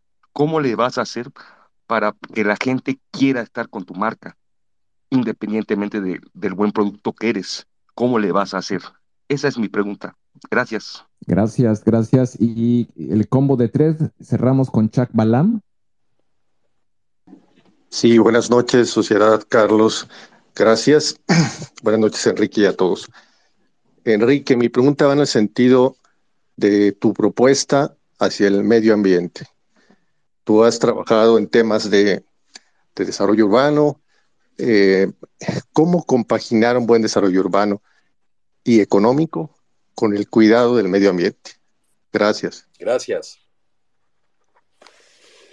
Ahora sí son los estos el combo de ¿Cómo no? A ver, Mario, mi compañero de, de, de Atypical, y además nos conocimos cuando Mario estaba de asesor en ese entonces, si no me falla la memoria, Mario, con el PRD, y yo era diputado, diputado federal, y desde entonces la verdad es que siempre tuvimos una muy buena comunicación, y bueno, Mario resultó todavía más estudioso que yo, entonces yo le copio ahora sus apuntes cada que vamos. No, al contrario, no, Enrique. ahora que vamos a ¿eh?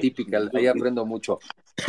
A ver, al contrario. tuve la suerte de haber sido eh, eh, director de dos bancos de desarrollo y, de hace, y, antes de eso yo había sido supervisor de, de, la banca de desarrollo cuando estuve yo en la Comisión Nacional Banca de Valores. Y antes de eso, pues yo tuve la suerte y la fortuna de, de, pues de estudiarla, de conocerla, de conocer a directores de bancos de desarrollo, de estudiar del tema eh, como diputado federal también me tocó este, defender justamente que no se desapareciera Bancomex.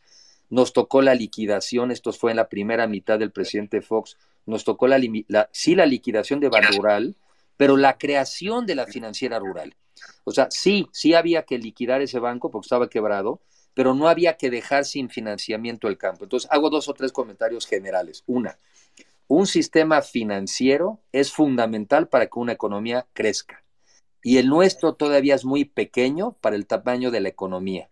Nuestro sistema financiero tiene que crecer mucho más y se tiene que enfocar más al desarrollo y al crecimiento.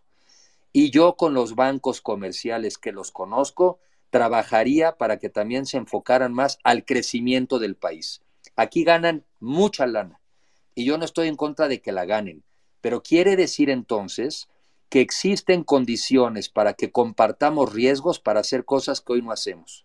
Tenemos que bancarizar más al país, tenemos que hacer más una banca digital, tenemos que hacer proyectos que ayuden a que volvamos a restablecer el crecimiento del sector de la vivienda. En fin, tenemos que trabajar con la banca comercial, pero que ellos entiendan que el cliente es México y los mexicanos son su cliente. Entonces, ahora, la banca de desarrollo está hecha para apoyar a la banca comercial en la toma de riesgos, porque la banca comercial no deja de ser un negocio.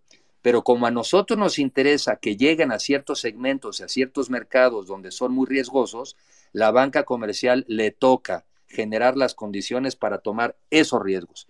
Y eso hacíamos en la financiera rural, y eso hay que volver a hacerla en, nueva, en una nueva entidad que apoya al sector agropecuario.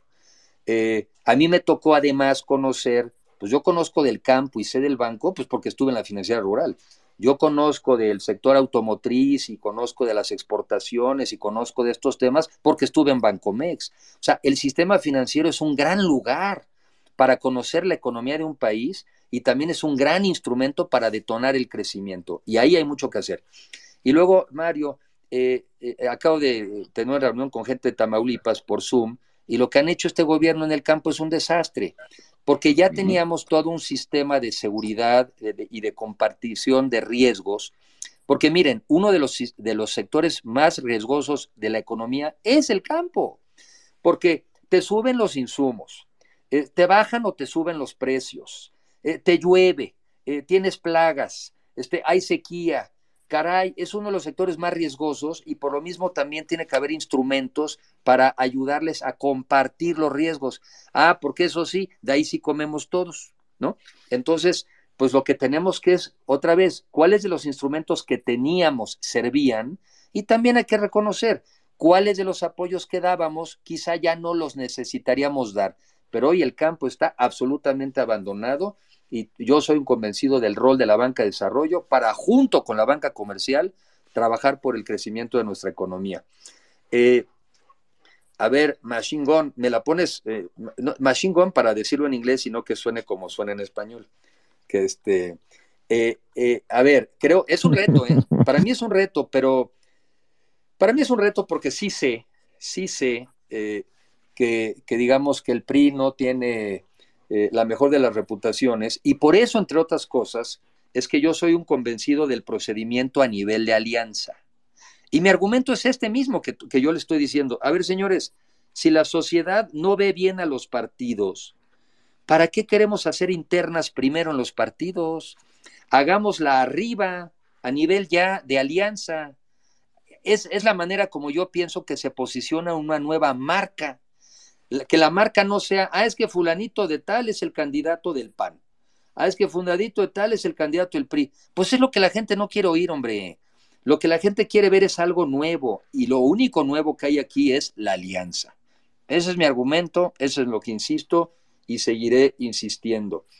Y, en el tema eh, de medio ambiente, pues el reto en el mundo hoy en día es generar crecimiento económico, pero un crecimiento económico sustentable. Yo no creo la visión de algunos de que para conservar el medio ambiente pues hay que dejar de crecer. Pues no, eso no puede ser porque la población sigue creciendo, ya somos 8 mil millones de personas. Entonces, las personas necesitamos empleo, necesitamos comida, necesitamos transporte, necesitamos eh, vestido, necesitamos vivienda. El reto es, hagamos todo esto de una manera sustentable. Y por eso yo soy un convencido, entre otros temas, de irnos moviendo de las energías fósiles a las renovables, porque eso sí está estudiado que el principal elemento, los dos principales elementos de contaminación de lo que son los eh, gases de efecto invernadero es la movilidad y la generación de electricidad. Entonces, pues eso lo podemos cambiar. Y toda esta visión de una economía circular, de, de reutilizar los desechos para que no se salgan de la economía, todo eso es viable. Y la otra, tenemos que planear las ciudades, siguen siendo un desorden. Yo estuve cuatro años en el TEC de Monterrey, en un centro para el futuro de las ciudades, soy testigo, lamentablemente, de lo poquitito que hemos podido hacer en México para tener una visión de ciudad y una visión metropolitana. Las ciudades siguen creciendo con desorden, sin planeación, eh, sin ninguna guía.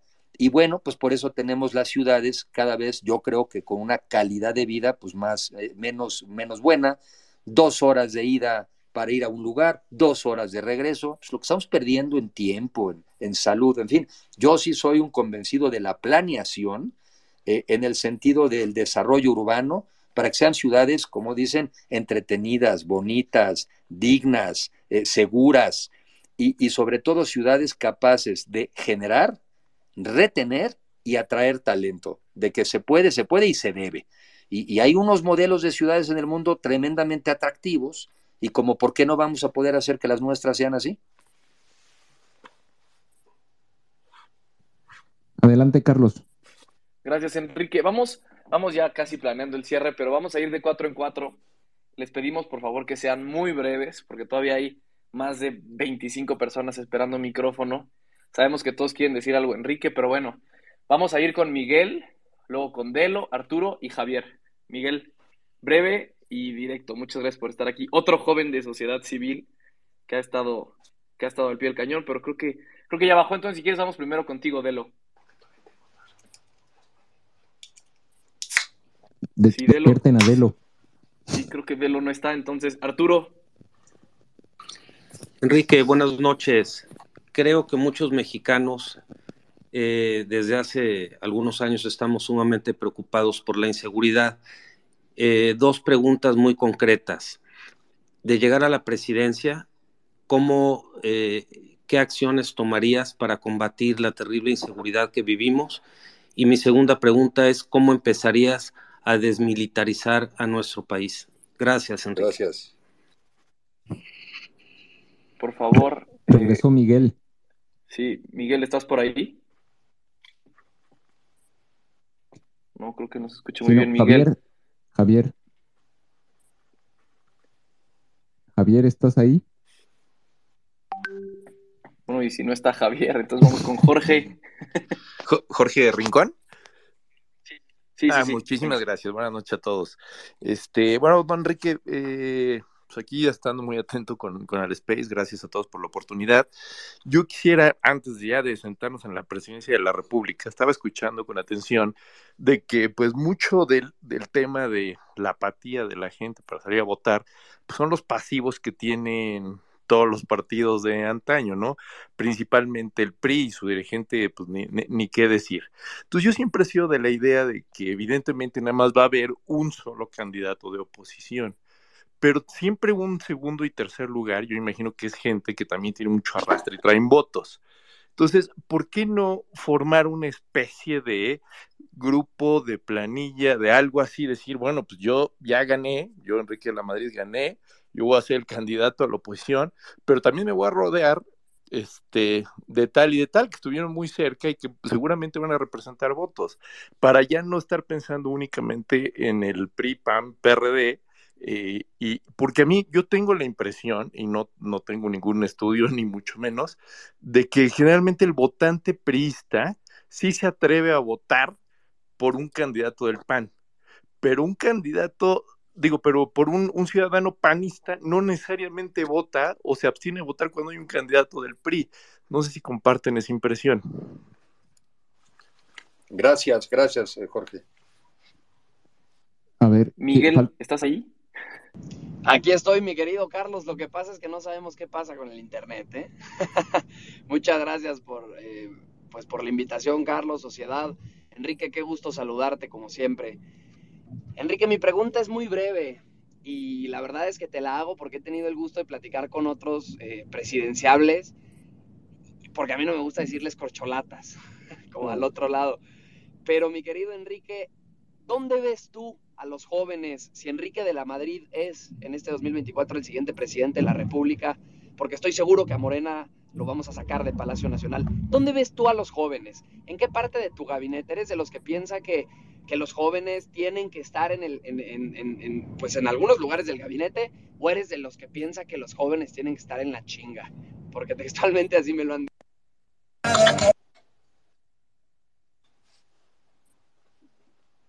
ya perdimos a Miguel. ¿Me, escucha? Eh, no, a ver, ya, ya no lo oímos, pero es, y vamos con la última para cerrar el tándem de cuatro con Roots, Low.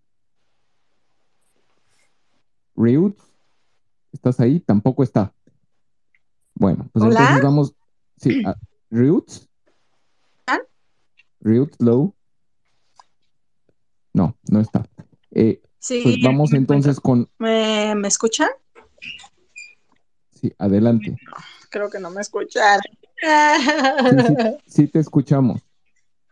¿Sí le escuchan? ¿Carlos le escucha? dónde está mi...? Yo sí, yo sí. Yo sí le escucho. Yo también le escucho. Bueno, creo que ya no nos... Ella es quien no nos escucha. Eh, vamos entonces, cerramos con, con, Laura, que está ahí, a ver si ahora sí está. Laura, Hola. ¿estás ahí? Hola, ¿me escuchan? Sí, adelante y contigo cerramos el tándem de cuatro. Gracias, buenas noches. Este, perdón, soy mamá. He escuchado hablar mucho de los jóvenes hoy. También acuérdense de las mujeres y de las mamás que tienen que acostar a sus hijos y estar aquí presentes. Este, Enrique, pues qué gusto escucharte, te felicito, eres una persona súper elocuente, me encantó haber este, estado aquí en este espacio. Y bueno, voy a ser muy breve con una propuesta que tiene que ver con, con un poco esto que me parece la utopía del método de selección, que oigo que, que se habla de elecciones primarias. Yo no sé si a estas alturas da tiempo todavía de organizar eso. Me preocupa quién va a contar los votos, me preocupa que a veces parece que somos una sociedad que nos gusta eh, cuando algo sale bien ir a criticarlo, ir a atacarlo, entonces esa parte ahí me preocupa mucho. Eh, yo la propuesta que te tengo es que yo creo que lo dijiste bien hace rato, creo que hay que montarnos en las organizaciones que ya existen, en las sociedades civiles que ya están organizadas y hay que ir por esos liderazgos que ya están ahí, ¿no? Que de repente pueden ser grupos de deportistas o pueden ser grupos de mamás buscadoras pueden ser grupos de vecinos, donde ya están como organizadas las personas en las escuelas, y buscar esos liderazgos y que sean esas mismas sociedades, hacer una convocatoria abierta hacia las sociedades que ya están organizadas y que esas mismas sociedades sean las que propongan a los líderes que ya hay, que son líderes que ya son activos. Y entonces eso puede ser también como un filtro para empezar a buscar esos liderazgos activos y pues nada, hacer una convocatoria abierta. Yo lo veo, por ejemplo, en el INE, cuando cuando tienen que elegir a, consejeros, a los comisionados del INAI, etcétera, o de la COFESE, que hacen convocatorias abiertas. Entonces se van como perfilando los perfiles que pues que son los idóneos. Entonces yo nada más te quería proponer eso. Este, bueno, pues un gusto poder este, estar aquí y pues nada, me pongo a las órdenes. Muchas gracias. Gracias, Laura. Muchas gracias. Cerramos ya el, combo y, Enrique me están diciendo que creo que tienes un compromiso en, en cinco pues minutos. Pues digamos, sí, sí, si cerramos a las nueve, sí, porque todavía tengo que hacer algunas este, llamadas y cambios de agenda de mañana que surgieron algunas reuniones interesantes y quiero eh, hacer todavía algunas cosillas y, y, lo retomamos en, en unos breves días para seguirle. Correcto, me parece muy bien. Entonces, si quieres, cerramos con estas cuatro y hay tres todavía que si quieres después las, las podemos concretar. Órale, muy bien. A ver, temas, el tema yo creo que muy importante, evidentemente, de la inseguridad, que yo creo que es la preocupación más, más grave que tenemos todos los mexicanos. Y digo nada más cuatro ideas, siendo que es un poco, obviamente, más complejo. La primera, yo sí creo mucho en la economía. O sea, una economía de un país que te dé oportunidades, que te permite crecer, generar empleos y bien pagados, de entrada, ya cuando menos le compites al crimen organizado. Mucha gente hoy en día no tiene expectativas, no tiene posibilidades y la única que tiene es sumarse a las, firmas, a, las filas del crimen. Dos, hay que analizar la redistribución de facultades en temas de seguridad entre municipio, estado y federación, porque parece que hoy en día es como echarse la bolita. No, mira, ese delito es federal, no, mira, este delito es municipal, no, pues este es estatal. Y pues el crimen organizado, esas divisiones no le importan. Nosotros tenemos que adecuar, creo que, nuestras facultades a las necesidades. Tres, hay que fortalecer nuestras instituciones, o sea, tener policías municipales para lo que les toque hacer, bien equipadas. A las estatales, lo que les toque hacer, bien equipadas y también equipadas en el sentido completo de la palabra, viviendas dignas para las familias, seguros de vida, seguros de muerte, de fallecimiento, becas para los hijos y redignificar el rol del servidor público que es un policía, lo mismo el del Ministerio Público y lo mismo el de los jueces. O sea, nosotros verdaderamente les pagamos muy mal y les pedimos muy poco, más bien, les damos muy poco para lo mucho que quisiéramos de ellos y encontrar, ahí sí, a la medida en que vas teniendo buenas policías y buenas, buenas autoridades, entonces tienes que tener una sociedad más participativa. Esas de las cosas que han hecho bien en Coahuila, esas de las cosas que han hecho bien en, Yucatán, en Mérida. Tiene ciudadanos que sí confían en sus autoridades, entonces denuncian y se vuelven ciudadanos vigilantes. Yo creo que todavía estamos a tiempo de en el siguiente gobierno los militares ser leales también al jefe del Ejecutivo, al comandante supremo de las fuerzas eh, de, las, de, la, de la milicia, de la Marina, de la Fuerza Aérea. Yo creo que estamos a tiempo, pero seis años más no lo sé, seis años más no lo sé, porque parece ser que también hay todo un proceso deliberado, eh, por un lado de corromper a las Fuerzas Armadas, pero por otro lado también de desprestigiarlas, ¿eh? No, no lo vean todo como que es para darles más fuerza es para también luego echarles las culpas de lo que no funcionó. Mira, te di las aduanas y ve el desastre. Mira, te di el tren y no pudiste. Mira, te di la seguridad y mira qué desastre. Entonces, no todo está hecho nada más como para fortalecerla. Yo creo que también hay una intención en el fondo de desprestigiarlas. Eh, me parece que eh, yo lo que les quiero eh, decir, yo insisto, no estoy aquí para, no, no, no es el momento de hacerlo, pero yo sí pediría que a ratos, cuando se pueda, hagamos una valoración más justa del México que tenemos, porque, porque no es cierto que todo está mal, y lo tengo un poco yo de broma, no sé si debo hacerlo, de repente te encuentras a jóvenes de 20 años hablando de los últimos 70 años que han sido una tragedia, le digo, bueno, pues esos 70 nomás llevan 20 vividos, hombre, ¿por qué, ¿por qué ahora de repente sale con que tienen experiencia de 70? Y no es así, es como todo en la vida, hay cosas que se han hecho muy bien, y hay otras que se hicieron muy mal pero empecemos a ser un país que, que seamos más objetivos en la valoración. Habiendo dicho eso, creo que lo que nos toca hacia adelante, y siguiendo el comentario de Jorge, y coincido, yo sí creo que tiene que haber un concurso para ver quién encabeza. Porque quien encabece tiene que, según yo, tener dos características. La primera es obvia, que sea el más competitivo para ganar. Esa es, esa, esa ni modo, esa es la obvia.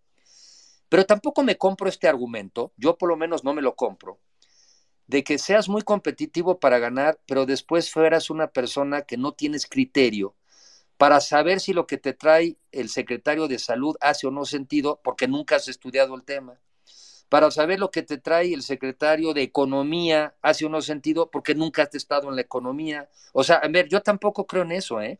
Entonces, el reto, por lo menos mi reto, es tratar de ser competitivo en las elecciones, porque no tengo la menor duda de que sería muy capaz en la presidencia de la República. O sea, mi reto es ser competitivo en las elecciones. Y creo que el reto es que seamos eso, capaces de escoger al más competitivo para ganar, pero también el que pueda formar el mejor gobierno de coalición. Y sí, sí sería algo parecido a lo que dice Jorge, de formar ya una especie de planilla. Pero por eso la primera etapa es saber quién encabeza. Sabiendo quién encabeza, también vamos a tener mucha información sobre la opinión que los mexicanos tienen de los otros competidores. También ahí va a salir mucha información. Y creo que a partir de ahí perfectamente podríamos conformar un gran gabinete y también, ¿por qué no?, posiciones para el Congreso, posiciones eh, para Senado, diputados, en fin. Pero sí es como dice Jorge, es una planilla. ¿Dónde me imagino a los jóvenes? A ver, yo, yo veo dos enfoques, varios enfoques. A ver, primero, hay muchos jóvenes que lo que quieren primero es emprender. O sea, yo creo que hay muchos jóvenes que no están pensando en la política como su primera opción o el servicio público. Y me imagino a los jóvenes, una de ellos estudiando, preparándose y después emprendiendo. O sea, el que quiere emprender, que tenga un país donde pueda formarse, prepararse y emprender. Ahora, el que quiera, y qué bueno, porque necesitamos incorporarse a la política, al servicio público, pues abriéndole las puertas y dándoles oportunidades, pero sí pidiéndoles lo mismo que yo creo que nos pedimos algunos más maduros, que es también capacidad. O sea, yo no creo que la juventud en sí misma sea solamente por sí misma la principal carta eh, de presentación. Entonces, se trata de darles a los jóvenes oportunidades y escoger dentro de esos que quieren quienes tienen capacidades. Y por eso yo digo, tienen un año, un año y meses para especializarse en el área donde puedan aportar. Y me consta porque los conozco. Hoy, por ejemplo, entrevisté pues, a un tipo que está haciendo robots para venderle a la NASA y poder ser proveedor desde México, por ejemplo, de la industria aeroespacial. O, he entrevistado a jóvenes que hacen unas aplicaciones extraordinarias para desarrollar el sistema financiero, en fin. Entonces, la juventud es una etapa de la vida necesitamos que los jóvenes se sientan que este es su país y se involucren. Y lo único que yo creo que pediría, porque nos lo pedimos o yo me lo pido a mí mismo, pues es nada más que nos capacitemos para que lleguemos a servir a nuestro país. Y yo me consta, porque los conozco, que los jóvenes que conozco cumplen esos requisitos, están capacitados y tienen habilidades. Y bueno, el último comentario de, Laura. Eh, eh, a ver, el método de selección yo también tengo una frase que digo que lo perfecto es enemigo de lo bueno. A ver, el que busca la perfección normalmente luego no hace nada. Y aquí también ya lo platicaron. Vamos a buscar el mejor método posible con las restricciones que tengamos, pero que sin duda cumpla el que sea democrático, abierto, transparente y muy ciudadano. Y también comparto lo que dice Laura, hay que montarnos también en los liderazgos que ya existen, pero también los liderazgos surgen, crecen. Y yo he visto en estos últimos años, y ustedes son testigo de ellos, ustedes son actores, ustedes sociedad lo son, se están creando nuevos liderazgos. Entonces los liderazgos también es algo vivo, es algo dinámico, este, eh, eh, se mantiene, se pelea. Oye, es que yo fui líder hace 20 años, pero ya no participo, pues entonces ya no eres. O sea, el liderazgo se, se lucha, se pelea. Y sí, hay que montarse sobre los líderes actuales pero también seguir facilitando que se sigan incorporando nuevos liderazgos. Yo digo que no necesitamos un caudillo, necesitamos un líder de líderes y necesitamos en México muchísimos liderazgos, en todos los sectores además, en la educación, en el gobierno, en la sociedad, en la empresa. En el mundo en general necesitamos fortalecer los liderazgos y yo no creo en caudillos, pero sí creo en un líder de líderes. Muy, muy claro. Eh, bueno, nos quedan muy pocos minutos. No sé cómo, cómo quieres que tenemos a tres personas con micrófono. Si quieres, échale esas tres más y, ahí yo te, me respondo y, me disculpo de no poder más por, por aquí tener unos No, está bien, no, está bien. Y gracias, gracias de antemano por tu generosidad, tu tiempo. Eh, vamos con Jorge, después Jorge ya se bajó, entonces va Francisco y después José.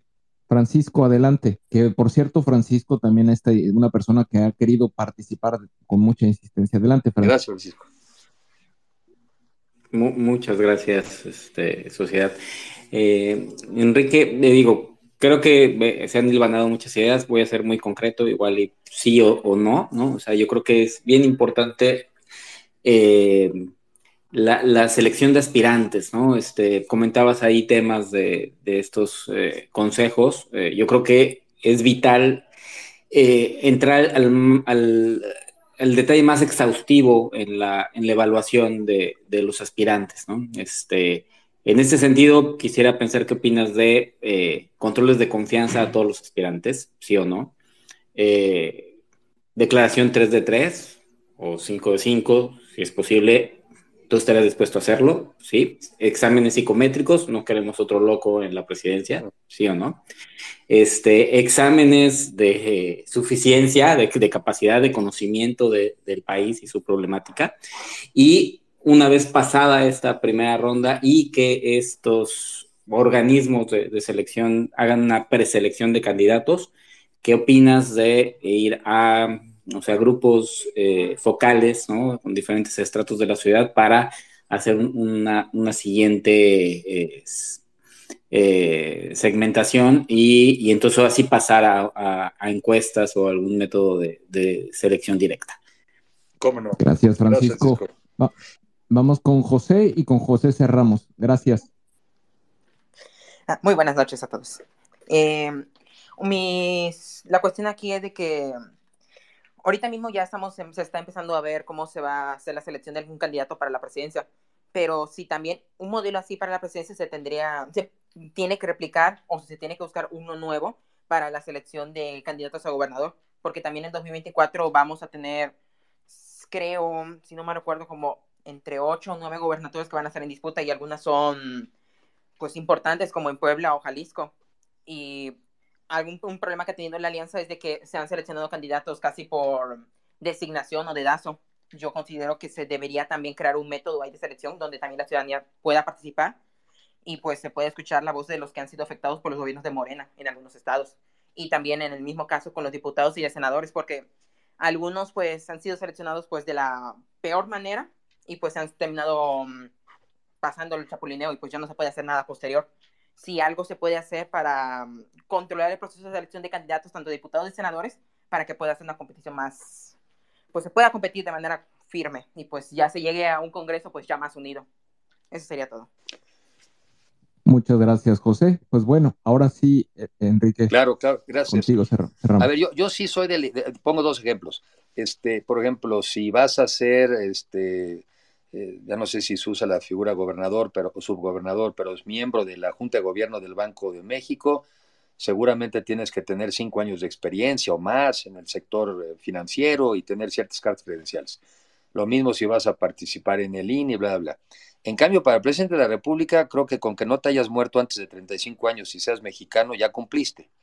Lo cual me parece, pues, de entrada, eh, de entrada muy complejo. Sin embargo, a estas alturas, es muy difícil que desde la política eh, tú puedas andar buscando criterios de selección. Eh, se han puesto ideas y a ver, y a ver si siguen debatiéndose. Por ejemplo, este, uno de los dirigentes de los partidos habló de que tenían que ser capaces de recolectar cierto número de firmas o por ejemplo que tenían que cubrir un cierto número de reconocimiento de nombre. En fin, están haciendo un poco lo que tú dices, Francisco, también tratar de, de escoger ciertos criterios. Creo que algunos de los que dices se pueden pedir de entrada, la 3 de 3, este, la, 5 de 5. Hay otras que ya es más difícil, eh, pero creo que ahí es donde la sociedad entra. Eh, lo que quiero decir es que hay criterios que podemos poner ex ante, y como estás diciendo, oye, cumples la de 3 de 3, este, a ver si es que piden algún criterio de firmas o no, eh, a ver si cumplen, piden algún criterio de un mínimo de conocimiento de, en la población, pero eso no quiere decir que la sociedad en el proceso mismo de los debates que tengan lugar, empiece a decir lo que les dije en su momento, no, pues ese no, ese no puede ser, eso ya es tema de la sociedad. Yo por eso creo en la sociedad, porque el filtro lo va a poner la sociedad. Y la sociedad sí se anima a hacer estas cosas que para algunos de nosotros sería más difícil entre nosotros andarnos poniendo límites. La sociedad no solo puede, debe hacer esto que comento. Es la que debe ex ya en el procedimiento, ir cribando, ir separando. Y la otra, el comentario, eh, perdón, ya no, ya no este, apunté el nombre de, la participante, perdón. Este. Ay, no sé, se me pasó a mí también. Era José, ¿no? No, Era, era mujer. Este, pero bueno, el comentario era que si este mismo sistema se puede o no instrumentar en las gubernaturas de los estados, de entrada sí. Y yo creo que eh, nosotros tenemos que ir yendo a un sistema eh, más como estamos acostumbrados a verlos en otros países, donde ya no depende tanto de los partidos políticos nada más, sino eh, de sus militantes, de la sociedad. Ahí ya vienen muchas variedades. En el mundo hay muchas variedades, pero lo que sí tiene que ser claro es que si al final del día quien va a votar es el ciudadano, yo sí creo que tienen que ser procesos más abiertos, más democráticos. Yo haría un comentario final. Yo, yo espero, yo confío y, en eso trabajaremos, en que encontremos el mejor método posible. Pero si encontramos ese mejor método posible, que sí salgamos a defenderlo todos. Porque como alguien aquí también ya comentó, somos muy buenos luego, luego para desacreditar. Yo, por ejemplo, a los medios de comunicación les digo de manera respetuosa, pero se los digo, pero se ve que no, no, no tiene un impacto. Les digo es que nos hacen mucho daño cuando nos quieren picar y llegamos a una conferencia y antes o después dicen, pues es que no hay nadie, es que no hay oposición, es que no vemos a nadie. Entonces, eso que algunos lo usan como para picarnos o para ver si nos sale un poco más de coraje o carácter, va sembrando en la ciudadanía una sensación de abatimiento. Entonces, a veces nosotros mismos, aunque, aunque en teoría estamos del mismo lado, parece que somos enemigos. Aquí yo estoy del mismo lado de ustedes. Yo estoy del mismo lado de ustedes porque yo soy de ustedes. antes que nada soy un ciudadano, antes que nada soy mexicano, antes que nada soy padre de familia, ¿sí? Y lo que sí estoy queriendo hacer, porque esa es mi vocación, es desde el gobierno trabajar para generar condiciones para que el esfuerzo de cada uno de ustedes y de su familia rinda frutos. Esa es mi tarea. Pero estamos, vamos por la misma. Entonces, entre nosotros nos tenemos que apoyar y no que nos andamos luego entre nosotros debilitando. Esa sería una observación porque ya estamos a pocos días, cuando menos, de la definición del método. Hay mucho más por platicar hacia adelante, pero el método sí importa porque el método es el mensaje. Totalmente de acuerdo. Y sí, es, es, no, no tienes idea, después de ese, de ese, la cápsula que viste en Latinos con, con Guadalupe Acosta, o sea, la, la, conversación y nos taguean, entonces nos llegan mensajes de que si la propuesta es una tontería y que los tiempos no van a dar y que lo van a violar el sistema y que, o sea, dices, caray, nos claro que no va a ser perfecto. Nosotros, ¿no? Exacto, o sea, pues es lo, o sea, ahora sí que yo repito también mucho una frase que, que, escuché que la usas mucho tú también, es lo que hay, es lo que tenemos. Y al que no le guste, que proponga algo mejor. Lo que no vale es nada más andar desacreditando. Al que no le guste algo, que siempre proponga algo mejor. No, totalmente, totalmente. Pero pues bueno, Enrique, de verdad, ah, eh, un, privilegio. Voy a pasar con, con eh, Mario y Carlos para hacer comentarios finales y ya nos vamos. Mario, ¿estás ahí? Sí, bueno, pues finalmente y, rápido para no, no tardar mucho, Enrique, yo creo que es una muy buena oportunidad para, para escucharlo para atender, para escuchar, para reflexionar en sus propuestas, para asimilarlas, para difundirlas, porque yo creo que como sociedad también tenemos la obligación de promocionar esto. Muchas veces preguntan, oigan, ¿cuáles son las propuestas? Pues nosotros que ya las escuchamos, tratemos de platicarlas en nuestros círculos, desdoblar este círculo. Hablaban también de eh, lo que hizo Andrés Manuel para llegar, decían ahí que visitó pues muchos pueblos, que visitó, que creó una estructura de, de, de, promoción y de defensa de él. Bueno, pues hagamos nosotros lo mismo como ciudadanos, una estructura de promoción de todos los candidatos y no nos derrotemos, no, no, no, no digamos, yo ahí lo comparto con Enrique, que no hay nadie. Claro que hay, hay muchos y hay mucho talento y esto es lo que debemos de entender. Y un comentario muy rápido y para verlo también en el mediano plazo. No nos olvidemos del Congreso. De nada nos sirve un presidente que vaya a tener un Congreso con la mayoría de Morena. Y viceversa tampoco. Entonces, pensemos en esto, pero no dejemos de pensar en el Congreso. Es fundamental que eh, la oposición controle y tenga mayoría en el Congreso. Y por lo demás, pues, Enrique, muchísimas gracias. Creo que es bien importante escuchar tus propuestas y más importante es difundirlas. Muy buenas noches. Muchas gracias. Así es. Muchas gracias, Carlos. Contigo cerramos. Gracias, Sociedad Enrique. Pues de nuevo, te agradezco por haber estado aquí. Y, bueno, si algo me puedo llevar es que todas las preguntas que, que te hicimos, las y los jóvenes de sociedad civil, pues la respuesta fue pues rápida y como debe de ser. Ya nos comprometimos a acompañarte a ti y a quien sea el candidato o la candidata a caminar el país y a convencer a todos estos jóvenes y hacerlos parte de, porque tocabas un punto y esto quiero dejar reflexionando a todos.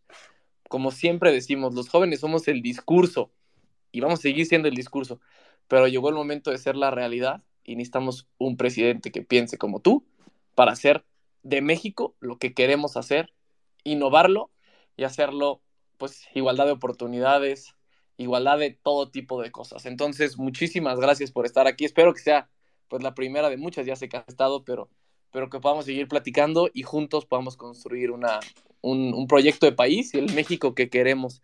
Te mando un abrazo y muchas gracias. Gracias, Carlos. Un abrazo. Gracias a ti y a ustedes, a Sociedad. Pues muchas gracias. Gracias, gracias de verdad, eh, Enrique, y, continuaremos la conversación más adelante. Eh, la próxima semana, el martes, a, las 6 de la tarde, el día 13, va a estar con nosotros Xochitl Galvez. En la parte superior de, del space está la invitación. Eh, si pueden, por favor, compartirla para que llegue a más gente y que podamos escuchar esta conversación que vamos a tener con, con Xochitl, que que bueno, sin duda también tiene un liderazgo importante. Muchas gracias, muchas gracias. Eh, Enrique tenía que salir. Una disculpa a todos los que se quedaron pidiendo el micrófono. Había muchas solicitudes y ya muy poco tiempo, eh, pero sin duda vamos a continuar estas presentaciones y continuaremos los diálogos.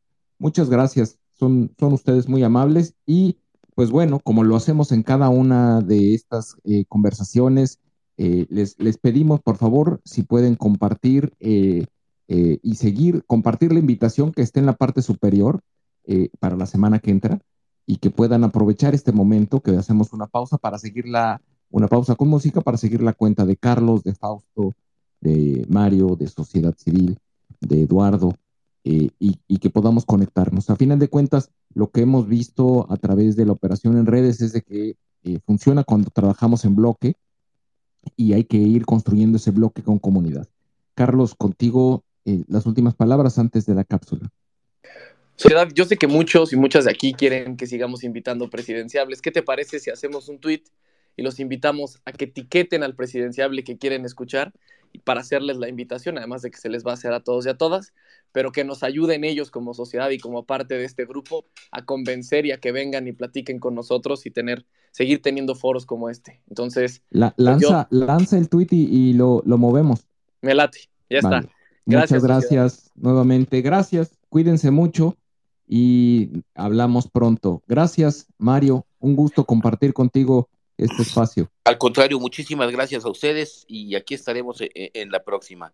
muy buenas noches a todos. Muchas buenas gracias. Noches. Cuídense mucho, cuídense mucho, por favor, y eh, nos despedimos. Gracias.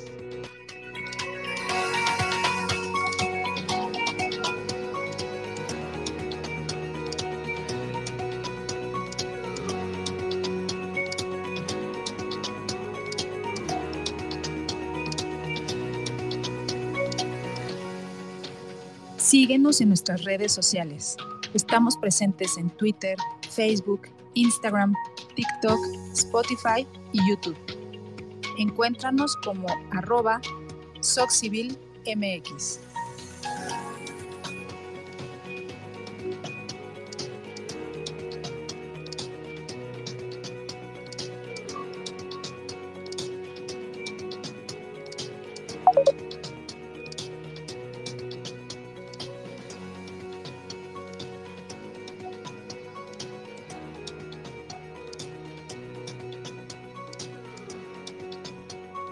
¿Tienes ideas que deben ser escuchadas? Este es tu space. Mantente al pendiente de nuestros foros. Compartamos propuestas y soluciones de ciudadano a ciudadano.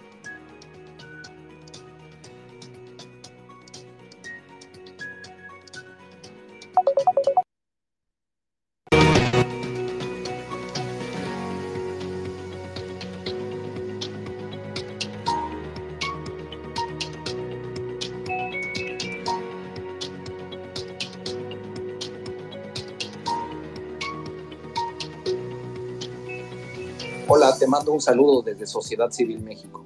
El 2024 cada día está más cerca y necesitamos de tu apoyo para poder acelerar el ritmo. Recientemente, Twitter nos invitó a unirnos a su programa de superseguidores. Hoy en día somos la primer plataforma de superseguidores en habla hispana. Esta plataforma permite a nuestros seguidores regulares puedan patrocinar nuestra iniciativa desde un solo clic. Visita nuestro perfil en Twitter e identifica dónde está la sección de Superfollow o Super Seguidor. Algunos están señalizados con una pequeña estrella. Sigue las instrucciones y listo. Gracias por ser parte de este maravilloso esfuerzo ciudadano. Somos Sociedad Civil México. Gracias. Pues nuevamente muchas gracias eh, y les recordamos el 13 eh, vamos a estar con Xochitl Galvez. La invitación está en, la parte superior de este espacio. Por favor, eh, compartan, ese es el tweet de invitación para que llegue el mensaje a la mayor cantidad de gente y que mucha gente pueda eh, eh, escuchar a Xochitl y compartir con ella. Muchas gracias nuevamente, cuídense mucho y cerramos en 5, 4, 3, 2, 1, 0. Que estén muy bien, cuídense.